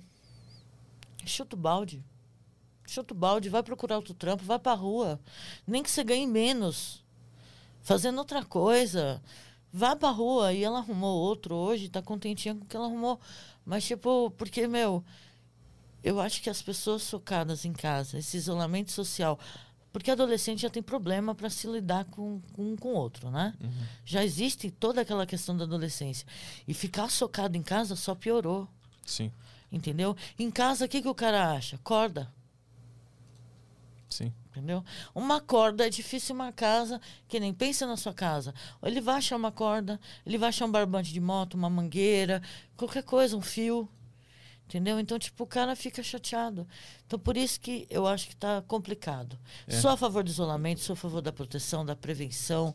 Sou. Nossa, sou super. Mas, assim, as pessoas estão começando a morrer de outra coisa que não é Covid. É. Ficar em casa, tu perde o senso de rotina, né? Entendeu? As E- pessoas estão chateadas. E é isso, isso bagunça a mente, assim. Não- não, Bagunça, tomar sol. principalmente na adolescência. É, não tomar sol, não ter motivo pra tirar o pijama, não ter É. uma rotina estabelecida. De manhã eu vou fazer Tem isso. motivo pra tá? pentear o cabelo, cara. Se eu pentear É. o cabelo, ninguém vai ver que eu não E a gente, penteei e o a gente não sabia que isso era. Que isso era importante. Esse, é, esse, esse é o lance. A gente não sabia que era legal sair de casa Ah, ter uma vida social, É. ter uma rotina. e trabalhar e almoçar entendeu? no Ver restaurante. o cara babando, dormindo no ônibus. É importante, é ridículo, mas é O importante. cara vendendo Kinder Ovo no metrô era importante para as pessoas. Era importante essa interação na escola. Eu sinto falta, cara. Eu tô terminando online, eu tô muito brava. Eu sinto falta. Porque eu gostava da. Como eu não tive escola regular, né? Eu não fui pra escola, parei na quinta série. Então eu gostava de ir pra faculdade. Lá eu tinha minha amiguinha, entendeu? A gente colava chiclete, na... mentira. entendeu? Tinha uma conversa. é, Irritava o professor com alguma pergunta tosca. Entendeu? Beijo, professores. entendeu? Irritava eles. Então tinha aquela coisa, entendeu? Tinha aquela questão. E agora. Pô, meu amigo tá zoado, vamos ajudar aqui meu amigo. Enfim, agora não tem mais. As pessoas estão. E antes da pandemia, tu também notou aumento em, em- em suicídio? Porque isso é uma coisa que já vinha sendo falada antes da pandemia, É, não, né? mas com a pandemia ficou demais. Tipo, foi exponencial. assim, Foi. Foi muito exponencial. É que assim, a mídia, né, ela tá focada nessa questão política, na questão vacina, na questão Bolsonaro. Covid também, né? Aham. As mortes por Covid, que não deixam de ser importantes. Uhum. Então, essas segundas causas, elas meio que ficaram de lado. Passa por baixo Né? do radar, assim, né? Isso, entendeu? Mas a gente está contando os números e está vendo que realmente as pessoas. E assim, não tem, não tem limite de idade, não tem classe social, não tem gênero, não tem nada. Sabe? A menina de 12 anos ao senhor de 80, que já era sozinho antes e agora tá mais sozinho ainda. Entendeu? É adolescente de 18 que até ontem tava rindo no Instagram. Entendeu? Que a família vai lá e fala, pô, mas eu não sabia que meu filho estava com problema. Trancaram o cara em casa. Tipo, vai. O, o trabalho dele ficou home office, a faculdade ficou online, o cara ficou em casa, acabou ficando chateado, perdeu a namorada, foi ficando mais chateado ainda e morreu. E se É. matou, né? É, imagina que todos não os dias. tinha tu tem condições de lidar com aquilo. Quem É. sabe se ele estivesse na escola, ou na faculdade, ou no cursinho, ou no trabalho, alguém não, ele não tinha conseguido pedir ajuda para alguém. Ele não tinha evitado isso. É, ou ele nem notou, né, o que estava acontecendo. Entendeu? As De pessoas- repente ele já tinha uma pré-depressão que É. piorou. Mas talvez se ele estivesse zanzando para lá e para cá, alguém tinha conseguido ajudar ele. É. Ou percebido que ele estava doente, entendeu? Essa falta de estímulo que rolou com o lockdown é- foi foda, assim. De todo dia tu vê a mesma, as, as- a mesma coisa, a mesma parede, o mesmo. Tu não vê mais nada além disso. Entendeu? Eu lembro que eu fiquei um tempão que eu não morava, morava num apartamento de 24 metros quadrados quando deu o lockdown. Eu fui- Nossa, um estúdiozinho. e eu não tava trabalhando nesse podcast ainda, no estúdiozinho. Então eu fiquei lá, socado, a Cara, academia tipo, fechou. Foi- Você, o computador, é, ficou, eu lembro que eu fiquei muito mal, assim. Depois de um tempo, eu, eu percebi que eu tava que você mal. estava triste. É. Só que você teve condições de lidar com isso. Sim. Tem muito adolescente que não tá tendo. É, É que eu, eu já tinha isso antes da- do lockdown. Então já, eu já sei lidar com, essa, com esses pensamentos horríveis que surgem de vez em quando. Eu já sabia lidar, já era familiar. Mas eu lembro que eu fiquei Que você teve realmente um, É, eu alguma tenho- coisa significativa. Porque É. se você tá aqui, tá lá, tal, pô, não tô legal, aí vem um amigo, tal, te puxa, pô, vamos lá, não sei aonde, fazer não sei o quê. É. Existe uma interação social. Até o fato de caminhar no sol até a academia, isso já é, salva tipo, bastante. pô, vou assim. na padaria buscar pão. É, isso. Entendeu? Encher o saco do cara na padaria. Tem coisas que a gente via e vivia e não dava importância. É. Por exemplo, eu adorava ir pra faculdade. Tiraram isso de mim. Eu nunca consegui ir pra escola quando eu era pequena. Quando eu consegui depois de velha, vocês vão me pôr online. Eu não consigo irritar muita gente online. Poxa, como é que eu vou encher a porra do saco do professor? Não dá. Entendeu? Então tinha aquela coisa, entendeu? De. É. Eu tá acho acabando, que vai né? fazer muita Mas falta. tá acabando, daqui a pouco. É, e tomando assim, meu, gente, quem estiver me ouvindo nesse momento, busca ajuda, seja da forma que for. Cria que uma tipo de rotina. ajuda que for. É. Cara, se pintar a parede vai te ajudar, vai pintar a Exato. parede. O que eu digo, pessoal, é criar uma rotina. vai- Mais caminha feliz. no parque, Isso. corre na, em volta na quadra do prédio que tu mora, alguma coisa Isso, tem que vai fazer. ser feliz. Não importa o que você vai fazer, mas vai ser feliz. Não Porque morre, não. senão começa a rodar Passa aquela por máquina. isso, é é, foda. passa por isso. Entrou mais alguma questão aí ou, ou vamos embora? Bom, deu uma parada aqui agora. Ah, eu preciso fazer xixi. Então tá, então nós vamos embora. Valeu. Obrigado por vir. Obrigada a você, foi um prazer. Parabéns pela história de vida. Tava com medo, né, do- do- de toda essa situação online, entendeu? Mas, enfim, foi um prazer pra mim também. Valeu, obrigado. Pode ir lá, pode ir lá que a gente encerra aqui. Banheiro. Amanhã estamos de volta? Como é que é? Eu nem lembro mais. Amanhã estamos de volta com o Lucas Estevão. Ah, boa. É aqui, ó, aqui o banheiro aqui, ó. Priscila, aqui, ó. O banheiro tem. Glória a Deus. né? O- Se quiser, eu vou lá pra Não, não, não tem problema. Pode. É o Lucas Estevam do cara que viaja o mundo. Isso. Gosto muito desse cara. Aham. Eu vejo os vídeos dele. O cara vai pra um monte de lugar. meu. Cidadezinha do interior do leste europeu. O cara vai lá de van. O cara aluga um, um micro-ônibus e isso- vai. Você Assim. tem vontade de fazer isso às Hum, vezes, cara? Eu, não, eu tenho zero. Tu tem vontade? Nossa, eu- ultimamente é o que eu tô mais tendo vontade de fazer isso. Isso é efeito Studios Flow. Eu acho que é. Efeito trabalhar sem carteira assinada. Precisando viajar em alguma ilhazinha, algum, algum interior da França, algum Pô, lugar aí.